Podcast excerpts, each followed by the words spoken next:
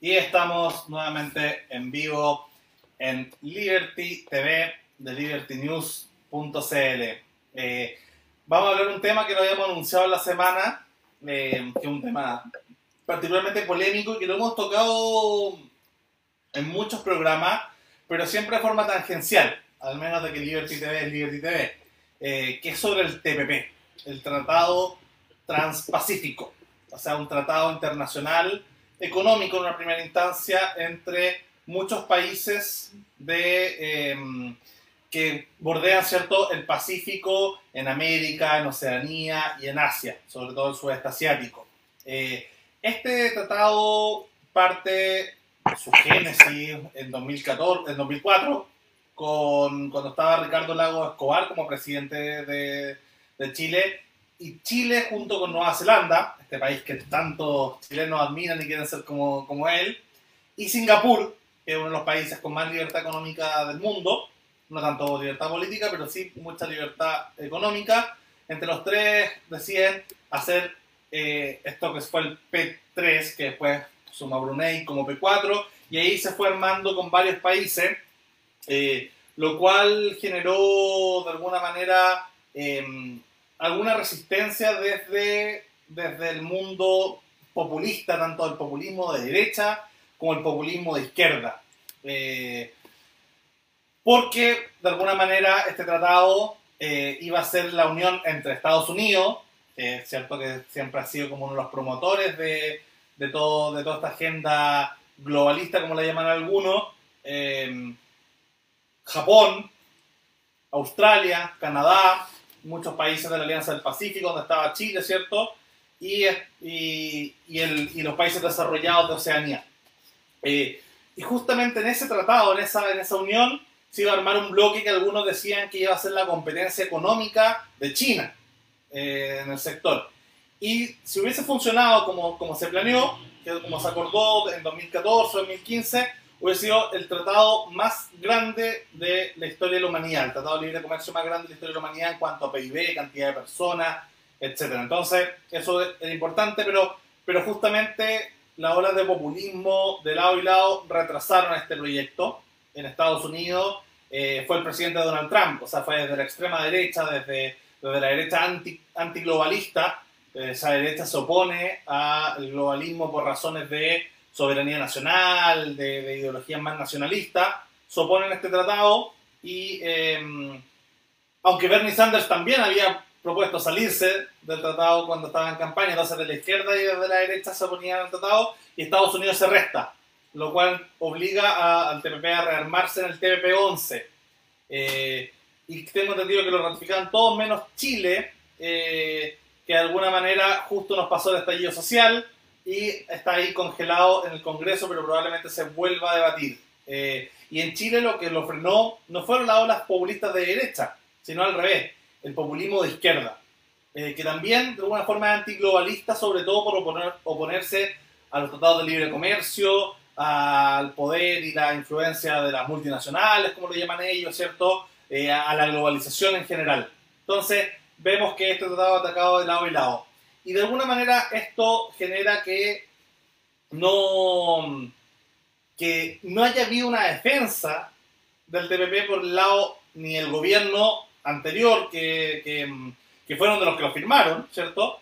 Ahí estaba muy metido Ricardo Lagos Weber, pero el mundo de Bachelet de alguna manera desarrolló esta, esta idea y evidentemente esto fue con los votos de la centro derecha más, más, más global, más abierta al mundo, más moderna pero no hicieron una defensa particularmente buena de toda esta idea, de todo este tratado, lo que permitió que, que de alguna manera las fake news invadieran esto y se generaron un montón de mitos. Así que bueno, con esta larga introducción eh, sobre este tratado, estoy acá también con mi co-conductora Beatriz Sotomayor, psicóloga de la Universidad Católica, redactora en jefe de Liberty News. Nos acompaña desde otro país del TPP, eh, desde el otro lado del mundo, desde Australia, Isadora Reynolds Cavalieri, eh, quien está haciendo su doctorado en lingüística ya en Australia, en la Universidad de Melbourne. Y nos acompaña también Rodolfo Vilches Velasco, que mm, amigo también del canal, y justamente hasta hace poco, que bueno, era el, el, líder de la Comisión Internacional de Bópoli, eh, y también, lo más importante, estuvo como negociador del Tratado de TPP. Así que Rodolfo es parte de los Illuminati que estuvieron detrás de, de todo este maléfico plan para dominar el mundo, ¿cierto? Eh, así que bueno, sin más, darte un poco, Rodolfo, la palabra para que nos introduzcas eh, en este tema, ¿cierto? Nos, nos, cuente un poco qué es el TPP y para que vayamos derribando mitos. Ahí sé que Beatriz ahora harto de, política internacional, así que ahí vamos a estar comentándolo. Pero Rodolfo, por, por favor, adelante. Eh, primero, gracias a todos por la invitación, como siempre. Eh, antes que nada, comentarles que tengo que decir esto porque si no me van a retar, me van a decir que nunca hago promoción. Eh, en realidad, ahora soy director de estudios del Centro de Desarrollo Económico Internacional de la Universidad de Valparaíso. Siempre aparezco en todos lados y nunca, me, nunca digo lo que hago, donde estoy trabajando. Simplemente digo, el negociador del TPP, del periodista de Derecho de Promoción, de nosotros, que estás acá. Entonces, hoy día estoy en la Universidad de Valparaíso como director de investigación de esa área. Eh, el TPP, uff, eh, bueno, yo, yo, tengo ciertos sentimientos encontrados con el TPP. Como ustedes saben, yo, a mí me encantan estos temas de política comercial. Yo soy un libre mercadista, pero, pero sin embargo, sí creo que la política comercial en general, no solo TPP, sí ha tenido falencia. TPP no es la exclusión de, de esto. Eh, de hecho, TPP eh, comienza, como bien dices tú, en el año 2004, pero TPP como tal parte en el 2010 um, con los primeros acercamientos o el inicio de negociaciones eh, con la presidenta Bachelet en el marco de APE. Y de ahí viene todo un proceso de negociación, un poquito para que los que están escuchando hagan, conozcan un poco la historia, cómo funciona esto. En general, los primeros años se fueron eh, resolviendo los asuntos que son más, menos controversiales y más de acuerdo común de todo. Eh, y es interesante esto porque eh, siempre se dice que eh, en el marco de, esto coincidió además con el inicio del primer gobierno del presidente Piñera, siempre se dice que en el marco del presidente Piñera, donde más se negoció el TPP, y eso es más o menos cierto y no cierto. En términos del número de capítulos y el número de disposiciones que se negociaron, efectivamente, pero en términos de las líneas rojas, las sustanciales, las más importantes, se negocian en el segundo gobierno Bachelet, no se negocian en el gobierno de Piñera. Entonces, lo que te quiero decir es que en el primer gobierno de Piñera se avanza bastante en lo que es TPP, en la negociación de TPP, pero las líneas rojas se resuelven en el gobierno de Michel Bachelet. Entonces, ahí hay una mezcla en términos de cantidad en uno, en términos de, calidad en el otro. Eh, se nos cayó la... Ah. Pero eh, eh, TPP, y, aquí me voy a tomar de una, de una, un comentario que hiciste tú, y, que, y, que, es muy cierto, y, difícilmente uno lo puede negar, TPP es un acuerdo comercial que tenía uno de sus objetivos principales, más allá de crear una gran macro zona geográfica de los países integrales, tenía una función de bloquear un poquito a China. Si, si esa era la verdad, digamos. O sea, decir otra cosa es un cuento, te van a decir no. Tenía la, y por eso estaba Estados Unidos dentro, y por eso después ya entró Japón, y después por eso estaba Australia, y entró Canadá, estaba México. Eh, no por nada los países quisieron estar, estar dentro.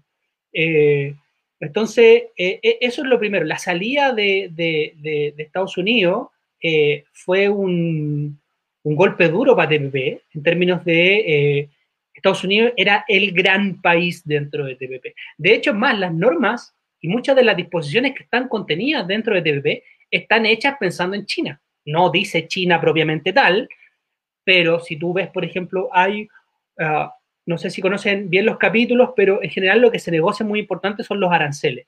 Pero los aranceles no se obtienen así, así como así.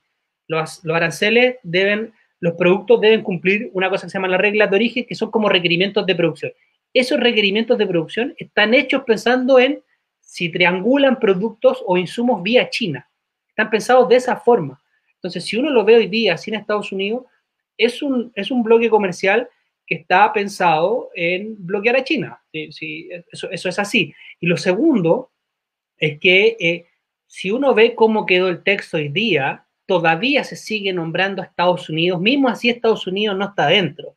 Yo no sé si lo han visto, pero se produce esta salida de Estados Unidos, pero el texto en muchas partes nombra a Estados Unidos y de alguna forma eh, queda pensando en que en el futuro Estados Unidos va a volver a entrar al TPP. Y es lo más probable que va a pasar, si más allá de cualquier cosa. Hace poco leí una noticia que decía que China estaba mirando al TPP para entrar. Eso no va a pasar. No va a pasar en ninguna parte. No va a pasar. ¿Por qué? Porque China tiene una lógica de negociación de sus acuerdos comerciales distinto a lo que es TPP. Yo, partiendo por eso. Partiendo por temas de propiedad intelectual, partiendo de transferencia tecnológica, reglas de origen, son completamente distintos a lo que negocia China y tendría que ser muy grande el esfuerzo de China para entrar en TPP. Lo que sí creo que va a pasar más probablemente es que vuelvan a iniciarse las conversaciones entre Estados Unidos con TPP. No sé si va a ingresar directamente, eh, pero sí eh, va a eh, iniciar las conversaciones. Hay que pensar que hoy día Estados Unidos no necesita modificar nada para entrar al TPP. O sea, básicamente Estados Unidos le significa reconocer lo que ya negoció, darlo como aceptado, porque el resto ya lo aceptó y entra muchas de las disposiciones que están ahí, incluso a países como Chile o a otros, eh, no quiero decir que no le convenía, pero la concesión era importante. Y se hacía esa concesión para Estados Unidos, para que Estados Unidos estuviese tranquilo. No nos afectaba tanto, no hubiese gustado quizás a alguno, o no sé, eh, a Vietnam, por ejemplo, en materia de triangulación de insumos. Vietnam ocupa muchos insumos de China, pero aceptó no tener esta triangulación a través de estas normas que le digo yo. ¿Por qué? Porque el mercado norteamericano para los dinamitas era más importante que poder traer insumos de China. Bueno, eso está pensado así. Entonces los países ya aceptaron una serie de disposiciones. Por tanto, hoy día Estados Unidos lo único que debería hacer es entrar en el TPP, que los países vuelvan a aceptar, que no modifiquen las normas eh, y, que, eh, y, que, y que, bueno, entre. Ahora, más difícil sería si entrara otro país grande al TPP antes que Estados Unidos, y ahí ya sería distinta la cosa, porque ahí sería, o en buen chileno ya serían otros los que roncan. Una pregunta, corrígeme si me equivoco, pero creo que uno de los problemas que hubo en la negociación inicial fue el tema de, eh, de los copyrights como que Estados Unidos se estaba poniendo un poco exigente en esa parte. Yo recuerdo que eso fue una de las piedras de tope en su minuto. No sé si podría explicarnos un poco eso. Sí, había muchísimas líneas rojas en el TPP. Había eh, líneas rojas en materia sanitaria, había líneas rojas en materia de origen, había líneas rojas en copyright, había, materia, había líneas, rojas líneas rojas en materia de propiedad intelectual, había líneas rojas en, en farmacéutico, en químico, había muchísimas líneas rojas, no, era una o dos. Eh, efectivamente, Estados Unidos se puso pesado en muchas cosas, en derechos de autor, por ejemplo, se puso muy pesado, pero ahí Chile eh, logró conseguir algo que creo que es fundamental y habla bien de los negociadores chilenos, no porque yo haya sido un negociador, sino porque todos los negociadores ahí estuvieron muy bien, que fue lograr que iban a aplicar las disposiciones, en los territorios iban a aplicar las disposiciones y normas jurídicas internas de cada uno de los países. Porque si no, no significaba a nosotros modificar mucha de nuestra legislación interna. Por ejemplo, en derechos de autor. En derechos de autor, eh, Estados Unidos creo que tenía 70 años, si no me acuerdo, para obra y ese tipo de cosas. Y en Chile eran 50, si no me equivoco. Entonces Chile las mantuvo, las mantuvo, las mantuvo y se aceptó que Estados Unidos, cuando fuera en Estados Unidos, aplicara los de Estados Unidos y cuando fuera en Chile, aplicara los de Chile. Lo mismo, por ejemplo, en farmacéutico. Esta cosa de los, los genéricos y ese tipo de cosas que tienen un periodo de cinco años, cinco años creo que son. Estados Unidos partió con 12, después bajó a 10, después creo que bajó a 8, 7. Finalmente, dijimos, ¿sabes qué? Estados Unidos tú aplica 12 y nosotros aplicamos 5. Eso fue bueno, eso fue una gran ganancia, eso fue un, gallito importante que ganó Chile en términos de mantener sus líneas rojas. Y de hecho, más, me atrevería a decir que Chile, toda su línea roja, no modificó, yo creo que prácticamente ninguna. Yo creo que mantuvo casi toda su línea roja como estaban, en el estatus que mantenía. Por eso es extraña la, la, la, la crítica que se le hace al TPP, porque la crítica muchas veces que se le hace al TPP son cosas que no son del TPP propiamente tal. No digo que el TPP sea maravilloso, el TPP tiene muchos defectos.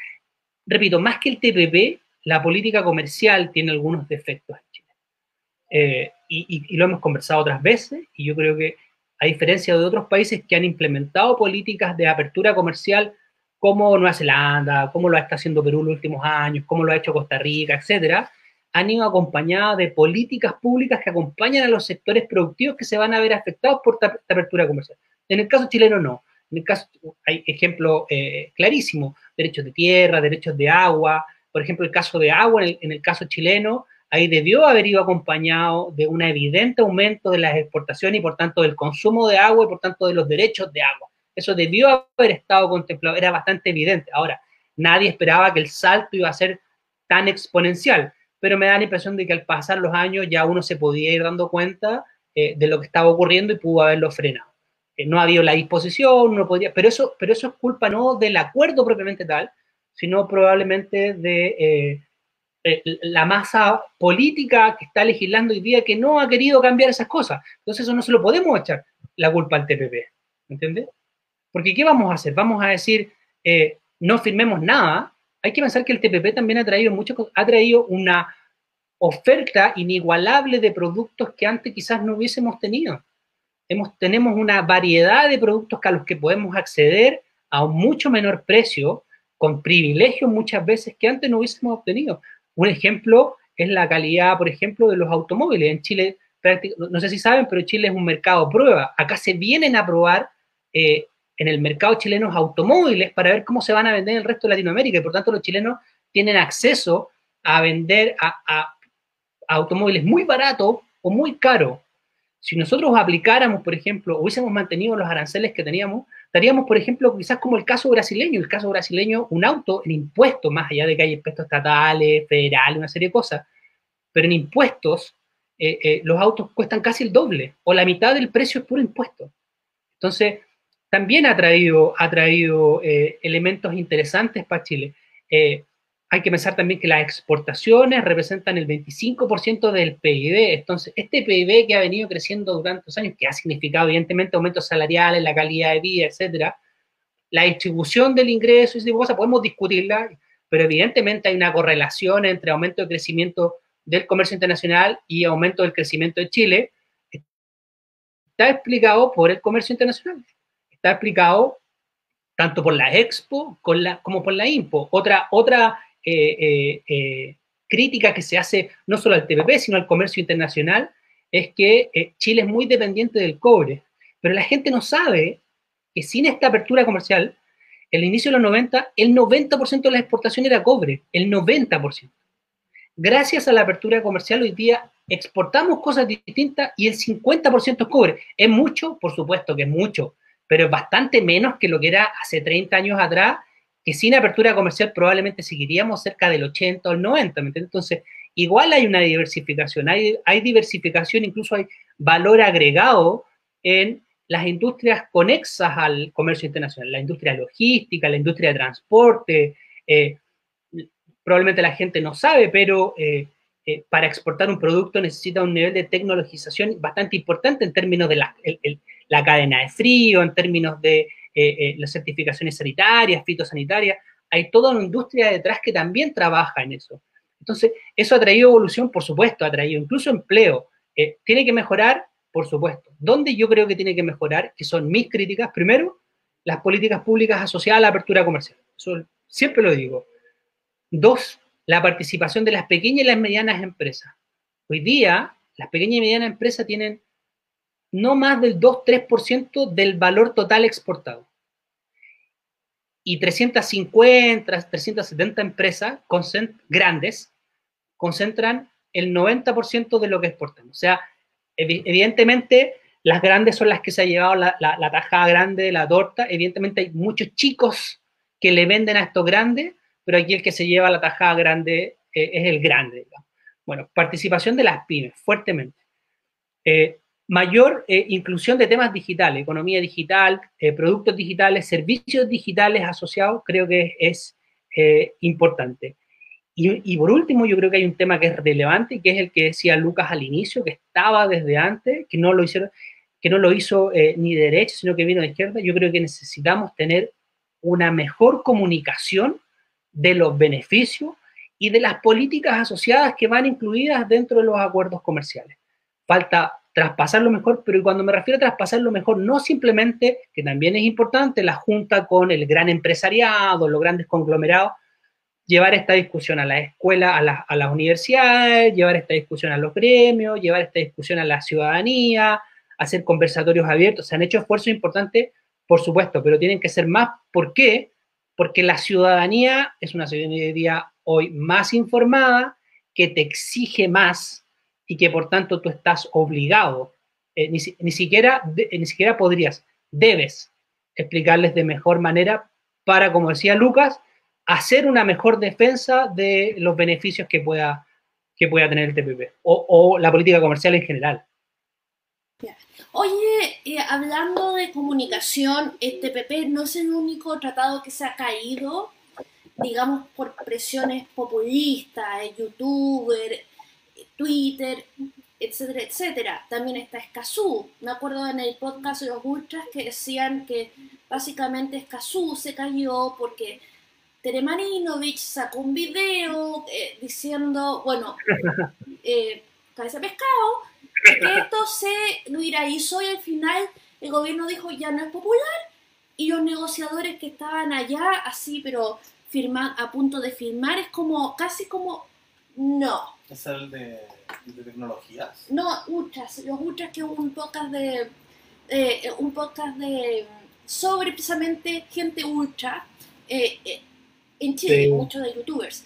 Eso por un lado, el, populismo es un peligro de los dos lados, porque está esa cosa de nosotros, los buenos, contra ustedes, los malos, entonces esto de entregar control o confiar en ti para que confiar en ti otro país, otros países no les viene natural, se ponen paranoicos al tiro. Eso por un lado. Ahora, eh, resulta que eh, TPP eh, era para balancear no solo a China, sino que China también estaba haciendo su propio TPP, que era el RCEP, que, que, ahora lo firmó. Ahora, por muchos años yo leía que, eh, que ese tratado estaba parado, totalmente parado, y que hacían unas cuantas cosas cosméticas en cada ronda de negociación para demostrar avance, pero todo era cosmético. Casi que ponían, se ponían de acuerdo eh, digamos, en la foto ya salir en el comunicado, porque estaba parado precisamente por India, que creo que se salió. Pero ahora eh, eh, este tratado, RCP, que es de China, se, firmó. Entonces, eso es probable, o sea, es posible pensar que Biden, que durante la vicepresidencia de Biden se negoció el TPP, que ello traiga, lo reviva precisamente ahora porque eh, China logró el RSP y donde, que es una zona de libre comercio donde China arranca mucho. Eh, o sea, estoy especulando, pero ¿qué opinas tú, Rodolfo? Eh, o Isa, o otra gente que no sea yo. Dale, Isa. Dale, Isa. O sea, yo creo que la presidencia de Biden va a ser muy, eh, muy positiva, porque hay una cosa que la gente se olvida, que es que Biden no es, no es un agente pro-China. Estamos hablando de una persona que creció en, eh, se llama la Guerra Fría, que es una persona que en su etos es anticomunista, y ya la, la, guerra comercial con China ya empezó, o sea, la, guerra de tarifas con, con, Trump no fue precisamente por el mejor lugar, pero eh, ya hay a nivel global una, un acuerdo de que China hay que pararlo. Eh, le voy a contar como anecdóticamente que en, en, Australia han empezado en verdad a ponerse los pantalones con respecto a China porque se, ya se, se dieron cuenta que había mucho soft power involucrados, mucho dentro de las universidades, mucho de compra de terrenos, cosas por el estilo que estaban notando que se estaban infiltrando demasiado, a un punto de que en verdad podrían, eh, ¿cómo se llama? Eh, eh, ay, se me olvidó la palabra, pero podrían tener alguna inherencia en la, en la soberanía. Lo que pasó ahora, que estuvo bastante interesante, que esta noticia salió como en los últimos dos días, es que le pusieron tarifas a los vinos australianos. ¿Y qué pasó? Alrededor del mundo todos empezaron a hacer campaña de no nos van a amedrentar. Y están eh, en distintos lugares del mundo, hay un video al respecto, diciendo compren vinos australianos porque si China no los va a comprar, nosotros no nos van a amedrentar, eh, Australia no se va a ir al hoyo porque estamos todos en esto y estamos en contra de China. Y yo creo que una cosa que quizás, que, que terrible decirlo, pero quizás haya caído un poco del cielo, fue el hecho de que el coronavirus haya partido en China y haya demostrado tantas debilidades dentro de su proceso y haya, a fin de cuentas, sumido al mundo en la crisis en la que estamos. Porque, digámoslo, fue culpa del, del Partido Comunista de China que estemos donde estemos. Entonces, yo creo que se han conjugado un montón de cosas para que hoy en día eh, sea más probable que, que estos tratados empiecen a revivir. Creo que algo que mencionó Rodolfo en su minuto que es muy importante y yo creo que el grave problema que tenemos de no poder avanzar en estas materias es la clase política la clase política se ha dejado influenciar por populismo, por redes sociales, es una cosa patética, como que hoy en día solamente quieren que los quieran, entonces cualquier cosa que suene populista la aceptan, solamente porque así el pueblo no va a estar enojado.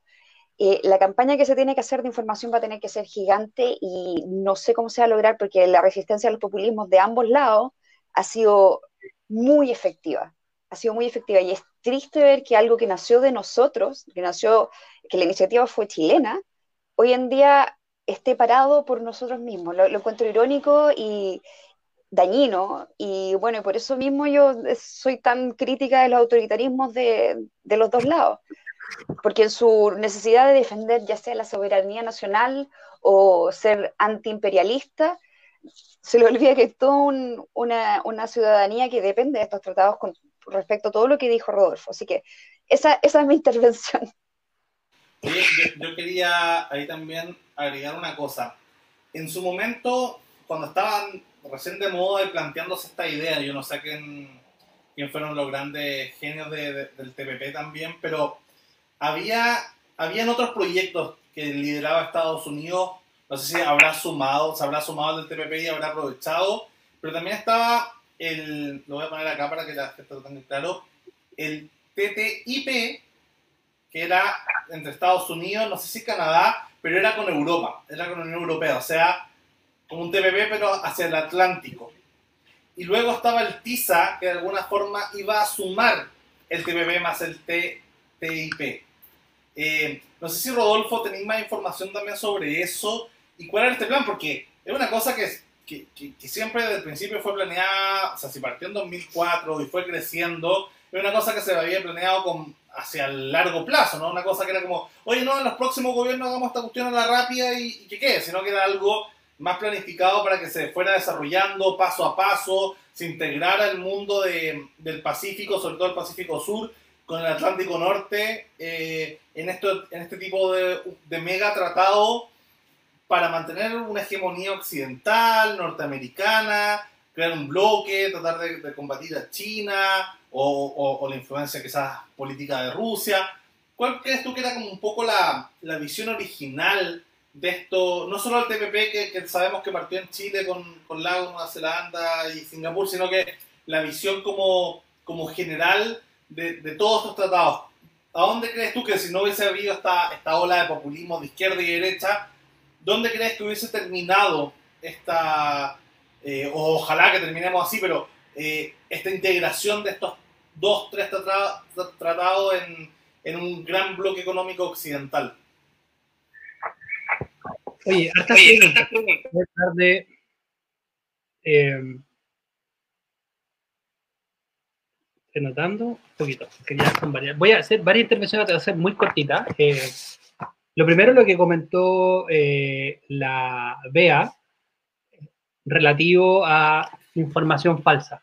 Eh, claro, el gran problema es que hay mucha gente prestigiosa, y eso es lo que me sorprende, que habla cosas que eh, me sorprende porque, porque te da cuenta de que no han estado nunca en una negociación. Y esa es la verdad. Cuando tú escuchas a, a Hassama Graham, que lo respeto muchísimo como, como académico, cuando escucháis a Gabriel Palma. Justo también te iba, te iba a decir, Hassam ha sido una de las voces más en contra del TTP, yo no estoy segura por qué. Yo también lo conozco personalmente y lo respeto mucho, pero no, entiendo, es simplemente, yo creo que es una visión antiimperialista, es lo único que me lo explica. Yo también creo lo mismo. Eh, eh, cuando hablan desde lo técnico, yo respeto mucho su opinión porque creo que es muy certera, pero cuando tú te das cuenta que hay una ideología detrás de te das cuenta que empiezan a, ya a, a, pasarse tres pueblos, digamos, en la ruta, de verdad. ¿Sabes por qué? Porque, por ejemplo, yo escuché muchas veces de ellos decir, no, es que las grandes empresas iban y escribían y se sentaban a la mesa a negociar. Eso significa que nunca has estado en una mesa de negociación. Porque cuando uno va a una negociación, está en lugares cerrados donde no puede entrar nadie. Yo efectivamente no sé lo que pasa en el resto de los países. Yo no sé si por fuera ellos negocian, pero al momento de sentarme a la mesa, a mí el que me presenta un texto no es la empresa A, B o C. A mí el que me presenta un texto es un texto oficial del país A, B, C, en conjunto con el texto del país de, Chile.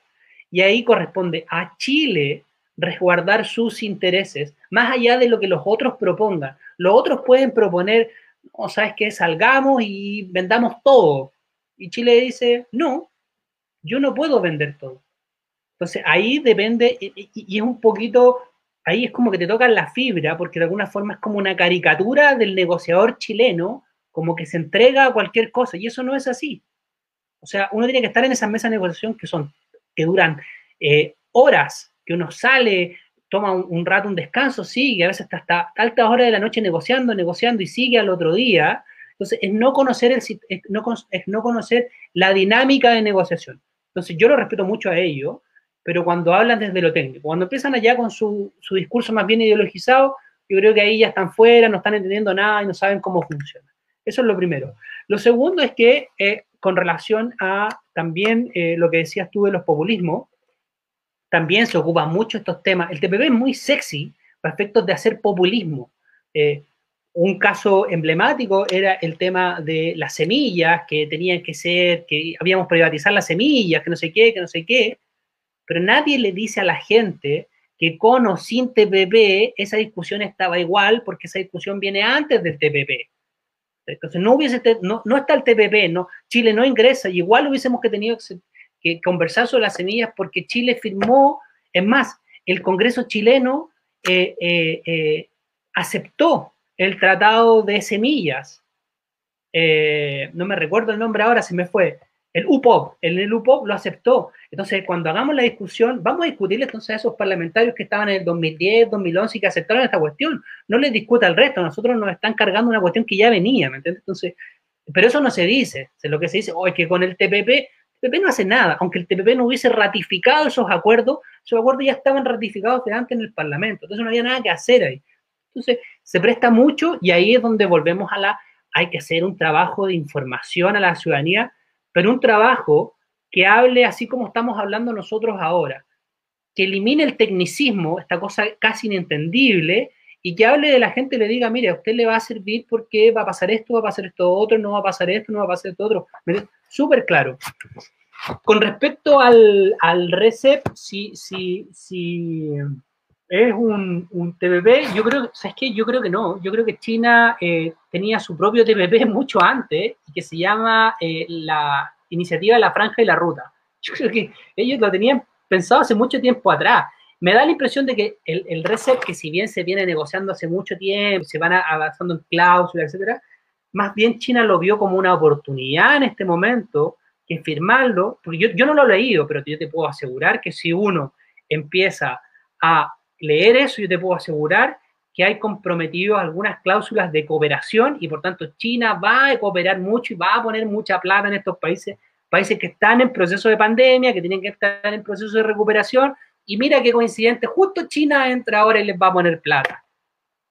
¿Cachai? Entonces yo, yo, yo, no, yo no veo al RECEP como un, como un eh, eh, como la contra, el lado contrario, la, cruzada de vereda del TPP, sino que lo veo que va por un carril aparte y que China, bueno, inteligentemente y brillantemente ve la oportunidad y entra y, fantástico. Ahora, lo que sí creo que es una luz de alerta para Estados Unidos, porque dice, bueno, aparte de China, el propio China, por ser China, ya es un contrapeso importante, ahora además tiene asociado a todo esto, aparte la franja de la ruta que tiene a toda África con ello, tiene aparte de Europa, ahora tiene a todos los asiáticos amarrados de alguna forma. ¿Te das cuenta? Entonces va a tener que hacer algo y creo que su salida es el TPP. Ahora, eh, voy a la última a la última pregunta que tú hablabas sobre, son distintos. TISA es para eh, servicio y, el TIP era el acuerdo entre Estados Unidos y, la Unión Europea. Pero ese acuerdo se viene negociando hace, antes del TPP, de verdad, lleva mucho tiempo.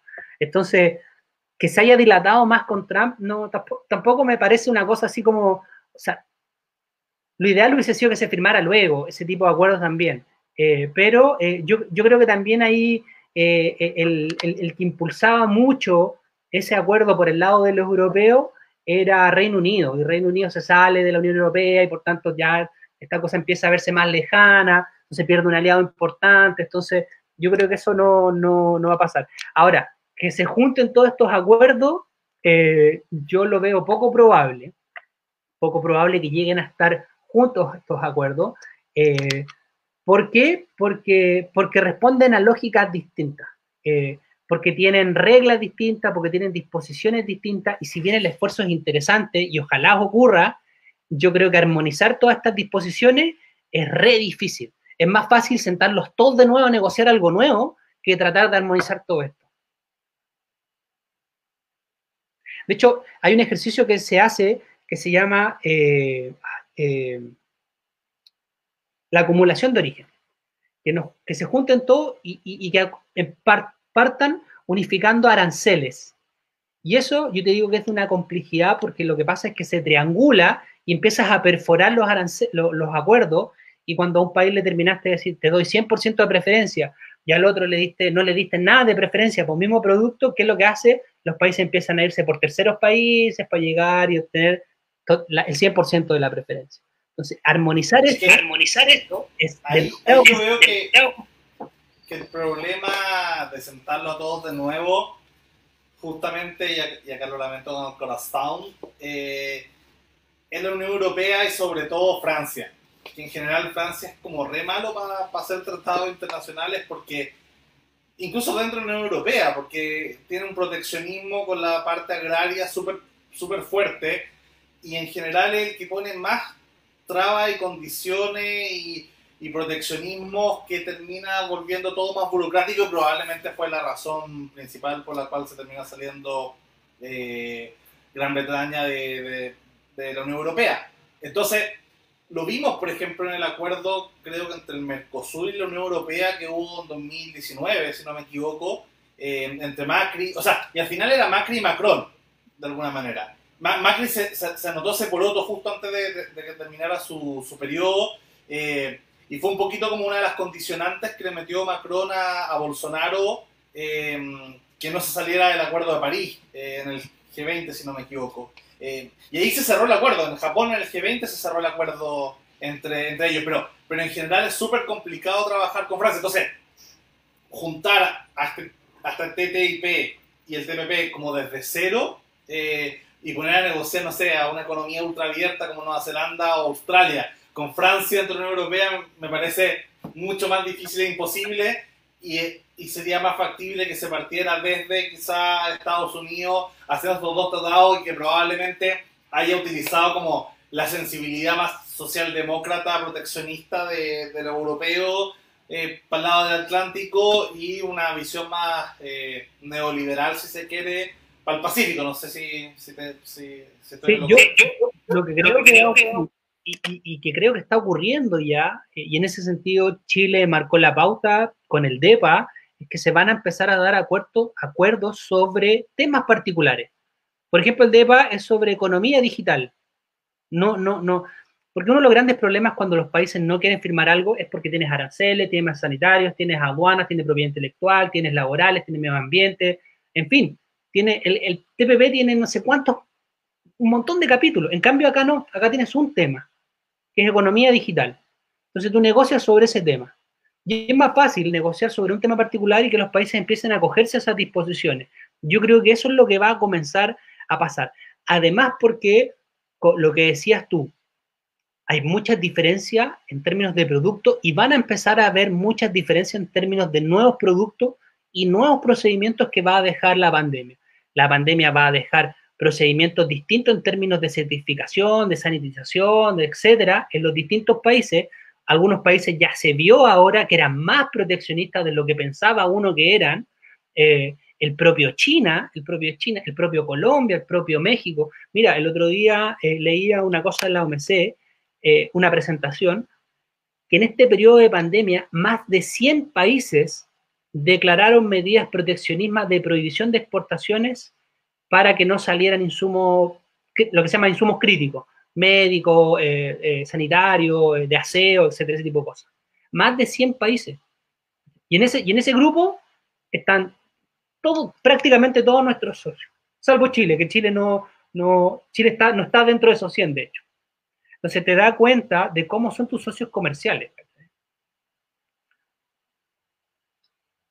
No digo que sean malos socios comerciales, lo que te digo es que hay cuestiones que son más importantes, como es la salud pública, que, eh, que el comercializar productos. Y con toda lógica. Pero entonces, el comercio internacional se va a tener que adaptar a todo este tipo de cosas. De hecho, tanto es así que no hay mucha regulación en materia de, lo que hacemos nosotros, de estas transacciones, de comprar algo a Chile. En realidad no hay mucha regulación. En realidad hay muy poca. Es un tema re, un tema re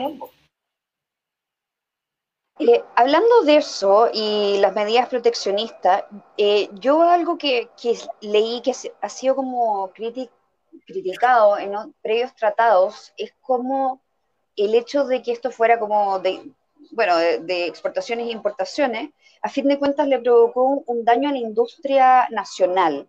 Como que hubo algunos tratados que no sé si bloquearon o de alguna manera desincentivaron la inversión estatal en, empresas o, en, industria. Yo no sé si eso es algo real, eh, si ese proteccionismo va a revertir un poco eso, si se va a reactivar un poco las industrias nacionales alrededor del mundo, o va a haber un giro de nuevo a, tratar de exportar lo más posible para que las cadenas de producción logren que todos tengamos los, no sé, pues los, eh, ¿cómo se llama? Las mascarillas y los productos de protección, PCP creo que se llaman, no me acuerdo, eh, más a tiempo. Que es algo que va a pasar ahora con las vacunas, porque la única manera de lograr que las vacunas se, se repartan a todo el mundo va a ser un, trabajo de cooperación internacional. Entonces, no sé cómo se ve eso. Eh, por un lado, quizás el desincentivo que hay con los tratados de libre comercio de revivir la industria nacional, y por el otro lado, quizás abrirla a, allá hacer exportación y crear como podríamos decirlo, cadenas de producción ya más internacionales cuando se trata de, de insumos tan importantes como los que necesitamos para la pandemia. Sí.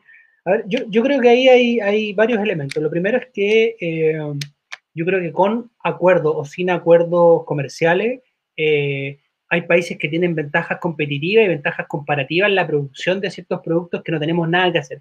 Y un ejemplo claro es el text, la industria textil china. Es el, probablemente el ejemplo clásico que te van a dar en cualquier parte del mundo. Y en Chile, efectivamente, lo que hizo de alguna forma es entender que esta lógica se venía dando y que era imparable. Entonces lo que hizo fue, en vez de hacer eso, mejor aprovechemos esta cosa con estos países, por ejemplo con China, y le damos, y eso es lo que, y esta es la gracia que tienen los acuerdos comerciales, que prepara de alguna forma a las industrias para llevarlas a este mayor nivel de competitividad. Hay que pensar que también mayor nivel de competitividad te genera industrias más eficientes. Por tanto, quedan las que, las que somos más eficientes y somos más productivos. Pero no es de un día para otro, no es que firmamos el acuerdo y a contar de mañana entran todos los productos gratis prácticamente sin pagar aranceles a, Chile. No, hay lo que se llama un cronograma de grabación arancelaria que le permite a las industrias ir adaptándose y a las que son eficientes sobrevivir y a las que no son eficientes sobrevivir. Ahora, ¿por qué se hace eso? Porque está demostrado que las, las industrias ineficientes terminan siendo de altísimo costo para las economías locales.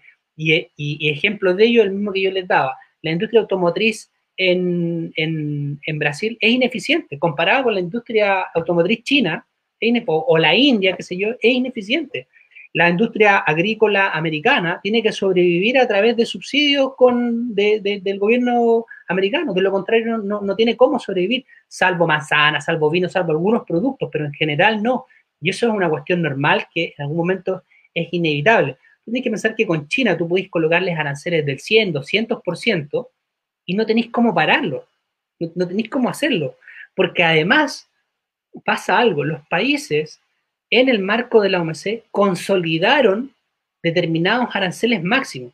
Entonces tienen un límite también. No es que puedan colocar cualquier cosa. Dejaron algunas excepciones pero tienen un límite y por tanto hasta ese límite llegan y fuera de ese límite están sujetos a sanciones. Entonces, eso lo que dices tú de que afectó a la industria nacional, efectivamente afectó a la industria nacional. Afectó a la industria nacional, pero afectó a la industria nacional que yo considero que era ineficiente. Era, era, era desproporcionado mantener viva una industria que terminaba siendo costosa y que finalmente iba a tener que terminar siendo subsidiada cuando esos recursos podían haber sido destinados a otros sectores más eficientes o más necesarios. Tú mismo podías hacer una redestinación de recursos y mandarlo, por ejemplo, no sé, construcción de hospitales, carreteras, qué sé yo, otra cosa, y dejar a la industria eficiente sobreviviendo. Eso, eso, eso se puede dar. Pero eso, eh, eso efectivamente es así. Y pasa en todas partes. ¿eh? Creo que se me quedó. se me quedó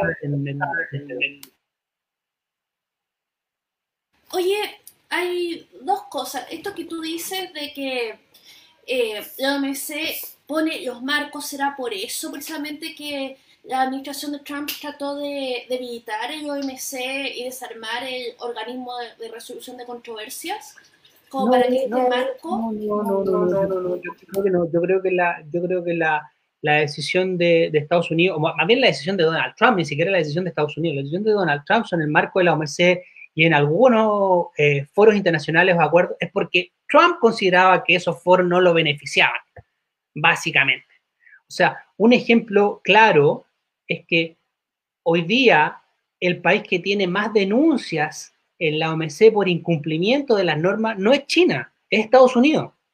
El país que tiene más sanciones es Estados Unidos. No, eh, probablemente el segundo, el tercero sea China, pero sigue siendo Estados Unidos. Entonces, ¿me, entendí? El, el, matón del curso le está diciendo al otro que le están pegando. Es rarísimo. ¿sí? muy conveniente, puesto así es muy conveniente. Otra cosa que quería comentar es que hace un tiempo tuvimos a Fonseca Visual Politics, digamos, no sé si tú ubicas, pero nosotros acá en Liberty News claro, claro. Y resulta, y resulta que decía de que el TTP, junto con el TTIP, eh, era eh, eh, que Trump desarmara el, el TTP fue lo que más le había dolido de la administración de, este presidente. Es más, había dicho que esto era, iba a ser revolucionario y que era una revolución que se paró en seco. Eh, acerca de eso, ¿tú crees que eh, Fonseca se curó y se fue de o no? Dame tu opinión. más que revolucionario, propiamente tal, yo sí creo que el TPP con Estados Unidos dentro iba a marcar un hito importante a nivel de económico y comercial mundial. Iba a ser el referente, iba a ser el bloque. Eh, y probablemente el RECEP quizás hubiese costado más para que firmara. ¿Por qué? Porque la presión dentro de Estados Unidos con los otros países asiáticos para que no firmara. O sea, que también hay una cuestión, por eso se llama política comercial. Política, política es el nombre y comercial es el apellido. Esto tiene mucho de política detrás. Entonces, eso, eso, eso, eso es evidente y uno lo ve en, la, en las reuniones, en la ronda de negociaciones, hay mucho de política. De hecho, las negociaciones finales, cuando uno llega a la línea roja, se negocian desde un mundo técnico, pero también político. Por eso llegan los primeros ministros, los, cancilleres a negociar las últimas partes. Eh, pero más que revolución, creo que va a ser un hito importante, eh, sí. Ahora, que no lo haya firmado, por supuesto, a mí también, pero uno porque por la importancia que significaba, por el, pero más allá, por el esfuerzo por años que habíamos hecho, por el esfuerzo en concesiones que todos los países habíamos hecho en muchas cosas, para que finalmente, eh, esto es como que, esto es como que tienes un, auto y dice, yo voy a tener a la ISA de conductora. Y la ISA dice, ok, me gusta el auto, pero quiero esto neumático. Ok, pongámoslo neumático. Pero quiero que lo pintemos azul, lo pintamos azul. Eh, ya, pero quiero que además me acompañe tal persona, ya, la acompañe tal persona. Y resulta que el último día, cuando va a salir, la carrera, la ISA dice, ¿sabes que yo no voy a manejar, me voy? Entonces, tú ¿para, ¿para qué modificamos todo el auto que, nos, que, que, que, todos estuviésemos contentos si al final la ISA se fue? Bueno, es exactamente lo mismo. ¿Para, ¿Para, qué hicimos todo este esfuerzo de modificar si al final se va? ¿sí? E, eso es lo que, eso es lo que dolía, no el TPP. De hecho, por eso Chile y Japón después dicen, no, este esfuerzo no lo podemos, perder, no lo podemos perder. Y retomemos y firmemos. y ahí nace, y ahí nace Muy decepcionado la Isa por bajarse al último momento. ¿ah? Qué feo. Muy, muy feo. Oye, eh, yo quería aprovechar justamente de, mm, de- y lo habíamos planteado al inicio del programa, eh, derribar los mitos del TPP de- de- y y- ir comentando sobre justamente toda esta fake news que se genera alrededor del TPP que hace que la gente esté más en desacuerdo. Mencionaste el tema de las semillas, pero hay Sí. muchos más que tienen que ver con la propiedad intelectual, que tienen Sí. que ver con... eh, ¿Cuál otro mito? Bueno, vayan ayudando, vea Isa y La soberanía nacional. la soberanía nacional. Eso es lo Eso es lo que la, la derecha, la, la derecha pretende que va a pasar. pretende que va a pasar. Eh, y, y- pero desde la izquierda, al menos en Chile, las mayores críticas claro, eran, eran tema de propiedad intelectual, Los medicamentos. los medicamentos, la regulación de Internet. Eh, habían tantos mitos eh, generales. Entonces, vamos, vamos viendo, vamos hablando como, como de, de cada uno para ir, porque después esto lo convertimos en cápsulas eh, y ir subiéndolo por tema para ir desmitificándolo, porque como nadie hizo mucha propaganda pro TPP, del gobierno hizo una tarde, tarde mal y nunca, too little too late. eh, Hizo una mala. Hay un poquito de. hay- hizo una mala información, una mala eh, distribución y, y- y entrega de información. Un ejemplo claro que yo considero que fue mal. Primero, considero que fue mala porque fue muy técnica. Las veces que se aparecía en televisión, hablaba de. Aparecía X personas, da lo mismo quién, pero decía, no, es que el literal A, numeral tanto, dice que. Perdón, primero, esa forma de comunicación no la entiende nadie. La gente no es abogado, no está en la casa, no sabe lo que es el literal, no sabe lo que es. Y lo segundo es cuando yo casi le recito una norma. Las normas están escritas jurídicamente que incluso para uno era difícil a veces comprenderla y leerlas bien, las propuestas que te hacían. Imagínate, para el ciudadano común de la calle que está, que se levanta todo el día a trabajar, era inentendible. Entonces, eso es lo primero. Y lo segundo, y esto queda claro, es cuando se hace este, ple- no sé si recuerdan el plebiscito TPP que se hace, no más TPP, se hace vía internet, votaron 600.000 personas, 599.000 dijeron que no, que no TPP. Y eso te da cuenta de que la comunicación en redes sociales fue más efectiva que esta comunicación que hizo el gobierno. El salir con la parcarta, no más TPP.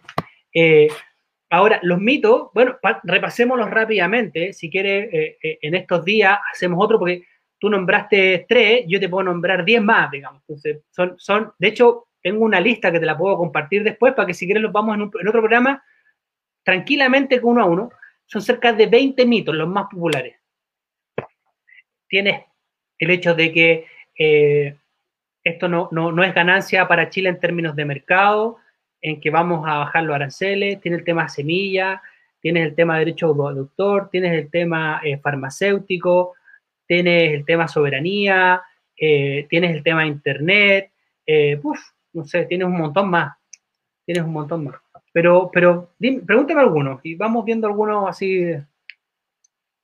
Vamos con el tema de la, de la farmacéutica, que yo creo que quizás uno de los más delicados y que más utilizaron como, como los fake news populistas de izquierda, sobre todo en Chile, eh, como emocionalmente, porque como teníamos todo este fantasma de la, de la, de la, de la colusión de farmacia, atacar el tema de remedio y decir, oye, ahora esta colusión va a ser pero a nivel internacional, sonaba terrible. Bueno, y Eh, daba la impresión de que los panadores iban a costar 10 mil pesos cada uno después de esto. Entonces era como que. La, la- la campaña del terror ahí con el tema de los medicamentos fue, fue muy efectiva. Y he hecho un pequeño comentario antes. Eh, pero tú decís que, que no solamente fueron, fueron técnicos en, en su. y hicieron una pésima propagación y, y, y mala campaña, no se dieron cuenta que el enemigo, o sea, que el contrincante ideológico en esta situación, apela a la pura emocionalidad. O sea, apelaba todo el rato a los miedos, a, la, a las emociones más profundas de la, de la gente para decir, no, con el TPP va a ser todo terrible.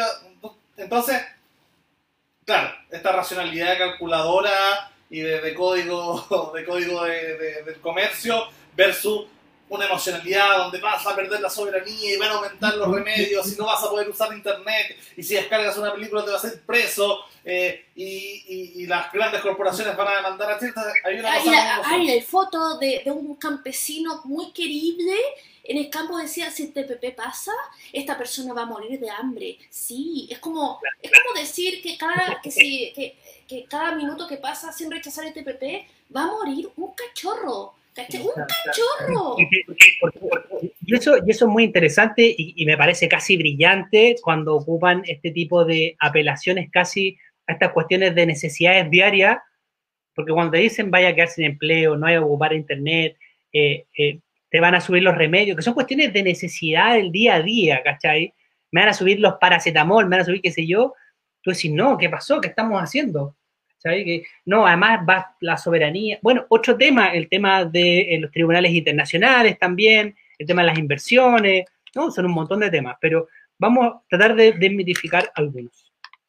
El tema de las, eh, se lo puedo tratar de explicar muy en simple. El tema de las farmacéuticas, básicamente lo que se estaba discutiendo era los derechos de, um, vamos a llamar los derechos de comercialización exclusiva que tenían los países cuando producían un remedio.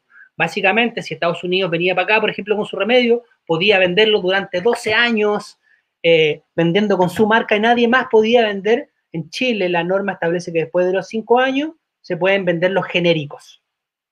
¿Cierto? Son parecidos, básicamente la misma fórmula con un nombre distinto. Bueno, ahí viene la discusión que yo te comentaba anteriormente, que es la de líneas rojas, y que Chile al final lo que hizo fue decir, no, lo que prevalece es la legislación interna de cada una de las partes. Y probablemente en Estados Unidos, si Chile va con remedios a Estados Unidos, va a tener que prevalecer 12 años, pero en Chile prevalecen 5. Entonces, si viene Estados Unidos con su remedio, acá va a tener el mismo trato, y esto es una disposición, un principio fundamental de todos los acuerdos, trato nacional y no discriminatorio. Y trato nacional se refiere a eso. Si el resto de los medicamentos en Chile tienen un periodo de cinco años, usted, señor, también son cinco años. Básicamente eso, y quedó así, y no hay ninguna diferencia.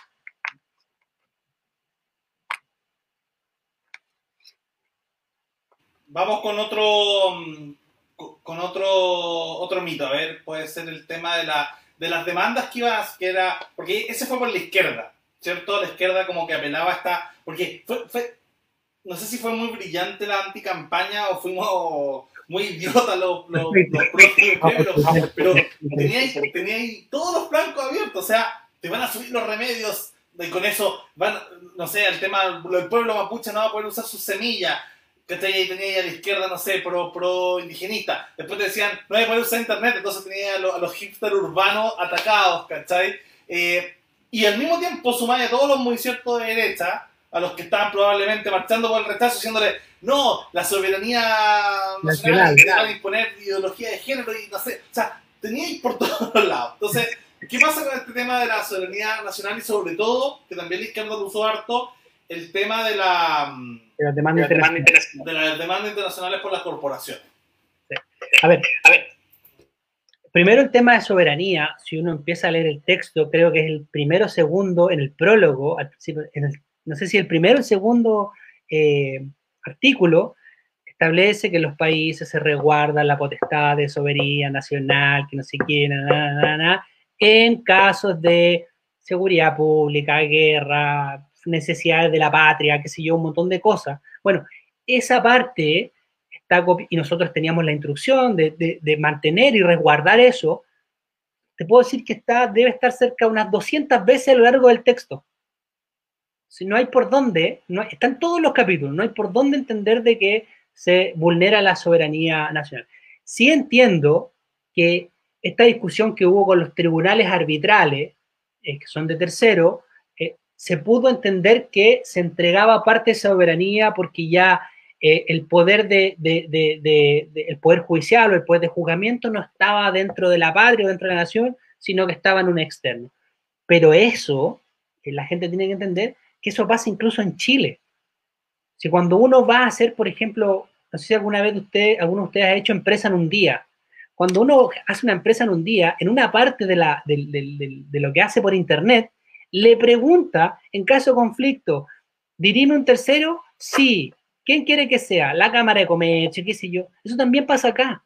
Porque es normal que si yo voy a tener un conflicto con alguien, eso sea en el mundo civil, yo ocupe un tercero que dirima. Se discutió mucho y decía, no, pero es que tenemos que dejarlo a los tribunales nacionales. Perfecto. Pero ¿qué pasa cuando Chile, por ejemplo, tenga una disputa con Vietnam? ¿Se lo vamos a dejar a los tribunales vietnamitas? No, tenemos que buscar un imparcial. Y ese imparcial era el CIAI, el Banco Mundial, algunos de estos tribunales que tenían ellos, tribunales que por lo demás están en otros acuerdos comerciales, no es la primera vez que están, están en muchos acuerdos comerciales atrás, y aquí sí Kazam tenía un punto cuando él decía, eh, se le argumentaba, decía, nunca nos han llevado, creo que nos llevaron una vez, eh, y, y Hassan decía, pero el hecho de que no nos hayan llevado no significa que no nos van a llevar, y eso es cierto. El hecho de que no haya pasado algo no significa, el hecho de que en un país no haya temblado no significa que no va a temblar nunca. Entonces, puede, puede pasar. Probablemente la probabilidad es baja, pero puede pasar. Pero ¿qué es lo que hacen esos tribunales arbitrales? Justamente, y ahí hay dos modalidades, y ahí hay que separarlas. Están los conflictos que se llaman entre estados, estado-estado, y ahí uno va a determinados tribunales, particularmente los de comercio, va a los de la OMC, y están estos, estos otros que son eh, privado-estado, o se llaman inversionista-estado. Y esto va a uno de estos tribunales como son CIAI, Banco Mundial, etc. Ahora, uno no entrega la soberanía, uno lo que entrega es que diriman en caso de... Y eso tampoco, y lo voy a, a conectar con un tema que está hoy día en boga, que es la discusión de los tratados internacionales en el marco de la Constitución. Alguien por ahí dijo que no se podían modificar los tratados internacionales. Eso es mentira. Eso es mentira. ¿Se pueden modificar? Por supuesto que se pueden modificar. ¿Se pueden generar legislaciones nacionales que afecten esos tratados internacionales? Por supuesto que se La diferencia es que cuando se haga, uno tiene que tener claridad que está sujeto a que lo lleven a estos tribunales y que tenga que pagar las sanciones que corresponden. Si yo voy y expropio sin justificación a la empresa, la empresa me va a llevar a otro tribunal y probablemente el tribunal va a decir, usted, Estado de Chile, lo expropió sin justificación y tiene que pagarle tanta plata pero no quiere decir que no lo puedo hacer. Lo que pasa es que tengo que tener claro que me estoy sujeto a determinadas acciones. Y eso puede pasar en la Constitución, puede pasar. Lo otro que se discute harto también, voy a aprovechar de tocarlo y conectarlo también, es el tema de respetar los acuerdos, los acuerdos internacionales. Y ahí hay que diferenciar. Por lo menos los acuerdos comerciales como el TPP, hay cláusulas de denuncia que se llama. ¿Qué es una cláusula de denuncia? Es una cláusula para salirse cuando un país lo estime conveniente. Y es más, esa potestad, si, me, si no me equivoco, debe estar en el artículo 54, 53 de la Constitución, es prerrogativa simplemente del presidente de la República, ni siquiera del Congreso. Basta que el presidente decida que no le conviene y, no y se sale y se acabó la cuestión. Entonces, con constitución nueva o sin constitución nueva, no podemos salir de los acuerdos comerciales en cualquier momento. Entonces, bueno, volviendo al tema, ¿qué hacen estos tribunales? Es que eh, dirimen conflictos entre las partes pero no quiere decir que Chile no pueda implementar normativa, no quiere decir que Chile no pueda cambiar su regulación, simplemente tendrá que evaluar si esos cambios son convenientes o no para el Estado chileno. Y es más, deja algunas exclusiones en que no pueden llevarte a los tribunales internacionales. Seguridad pública, guerra, eh, no, recuerdo ahora cuáles son, pero por ejemplo el caso del tema COVID ahora, que es un tema de, sanidad nacional.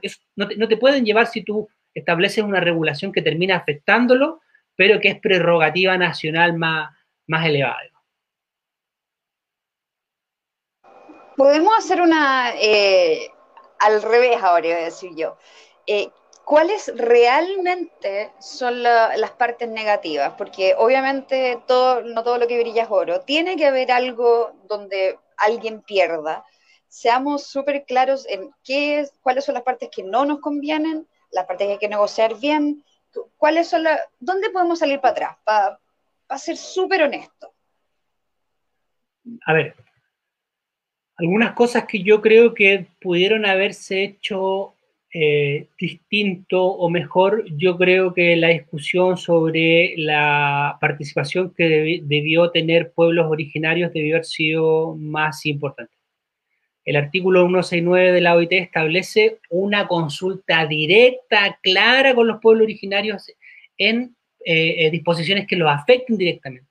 Y en el TPP hay disposiciones que si bien no los nombran expresamente, hacen referencia muy cercana. Por ejemplo, nosotros en materia de reglas de origen establecimos una disposición que si bien los beneficia, yo creo que los beneficia, que es por ejemplo que los productos, los que se llaman handmade, son hechos a mano, eh, no paguen arancel en los países.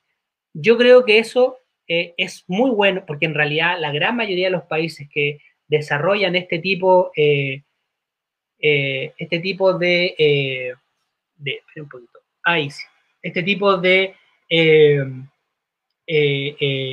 estos handmade son en general pueblos originarios. De hecho, fue una, esta es una disposición que parte por Nueva Zelanda por los pueblos maorí porque los productos maorí eran productos de exportación. Entonces ellos querían tener eso. Pero en realidad, ¿quién debe definir si son buenos o son malos, si efectivamente quieren llegar a los mercados?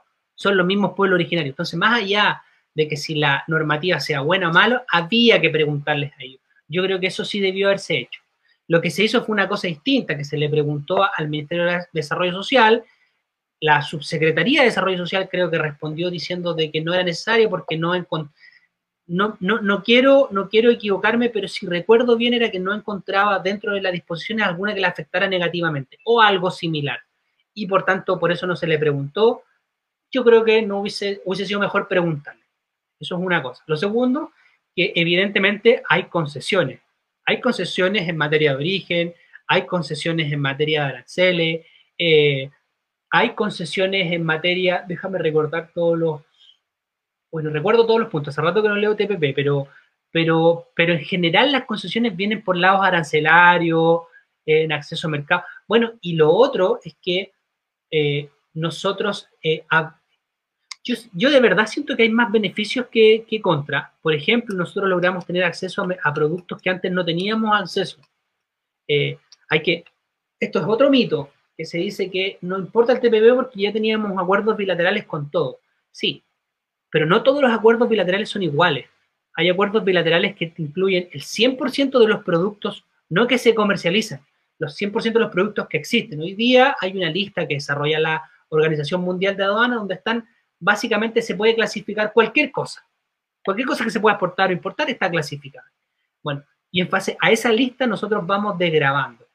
Entonces uno puede tener el 100% de esa lista grabada, el 50, el 70 y así, y hay acuerdos que tienen 100, hay acuerdos de Canadá que tenía, que les tenía ponte el 70, eh, Vietnam tenía 70 y otro acuerdo tenía el 80, hay acuerdos con Japón que faltaban cerca de mil, mil, y algo productos, que, habían quedado en lo que se llama la lista de exclusión, que de todo este 100% vamos a sacar un poquito. Y eso no tenía ningún tipo de preferencia, ningún tipo de beneficio, no tenían nada de nada. Bueno, esos productos lograron quedar y que son un poco con Canadá, un poco con México, un poco con Malasia, un poco con Japón y no, recuerdo el tercero. Y el, quinto, perdón. Pues son cinco países donde logramos meter todos estos productos. Pero a la vez, nosotros también teníamos una lista de exclusión que nosotros también tuvimos que entregar y dar espacio a esos productos. Sí, sí, esto no es por un puro lado. Ellos también nos exigieron, oye, tú me pusiste una lista de exclusión con estos productos, bueno, yo te abro mi lista de exclusión, pero tú me abres la, tuya. Ahí también hubo concesiones. Hubo concesiones en materia de origen, donde nosotros productos que, eso la estudiamos muy bien, productos que eh, colocamos una regla de origen que era más flexible. O sea, básicamente ellos podían obtener la preferencia arancelaria de manera más fácil que en el acuerdo bilateral. También, también fue una concesión que se dio. Se dio protección, por ejemplo, se dio protección, por ejemplo, en materia textil. En materia textil, por ejemplo, nosotros establecimos que dentro del bloque, eh, esto se ve a través, a través de reglas de origen y acumulación de origen. Los productos, los insumos que vengan desde afuera del bloque es más difícil que entren. Entonces, se prioriza la comercialización dentro del bloque. Eso significa, a través de, esta, de, esta, de este mecanismo que se llama reglas de origen, poner una especie de escudo. este escudo es un poquito más grueso ahora que, por ejemplo, en el acuerdo bilateral con Nueva Zelanda. El acuerdo bilateral con Nueva Zelanda es bastante flexible. bastante, es bastante fácil traer insumos de China, hacer algo y vendérselo a Nueva Zelanda.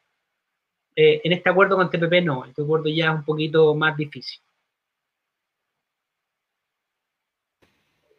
Preguntarte, Rodolfo, también em, en la práctica, lo que se viene ahora, eh, con dos países, con Chile, o sea que estamos en medio del tema de la constitución, ya empezaron a salir algunos, como decir, como no, mira, si se firma este tratado antes de que parte la constituyente o que se ratifique, la, no sé, pueden haber cosas dentro de la constituyente que no se van a poder discutir justamente porque el artículo 15 de la constitución que parte, eh, que da pie al proceso de la, de la nueva constitución, pone como limitantes a la convención constituyente los tratados internacionales firmados y ratificados, ¿cierto? El, Eh, el meme era que si el TPP era aprobado, el rechazo ganaba por secretaría. Ese era el mito.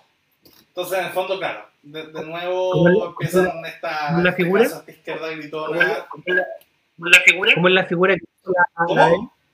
¿Cómo es la figura que? Ah, que en el fondo sostenía un meme de, de probablemente de izquierda como que si es que Lo compartió Hassan. aprobaba, Lo compartió Kazan, Ah, Que eso es lo interesante. que eso es lo Ah. interesante. que si se aprobaba el TPP, el rechazo eh, ganaba por secretaría. ¿Por qué? Porque en el fondo no se iban a poder hacer ninguno de los cambios sociales que eh, la izquierda octubrista quería. Lo que es evidentemente un absurdo. Pero, de alguna manera, ¿cuáles son los procesos que siguen ahora? Vamos primero con Chile, porque después te quiero preguntar por Estados Unidos, pero con Chile.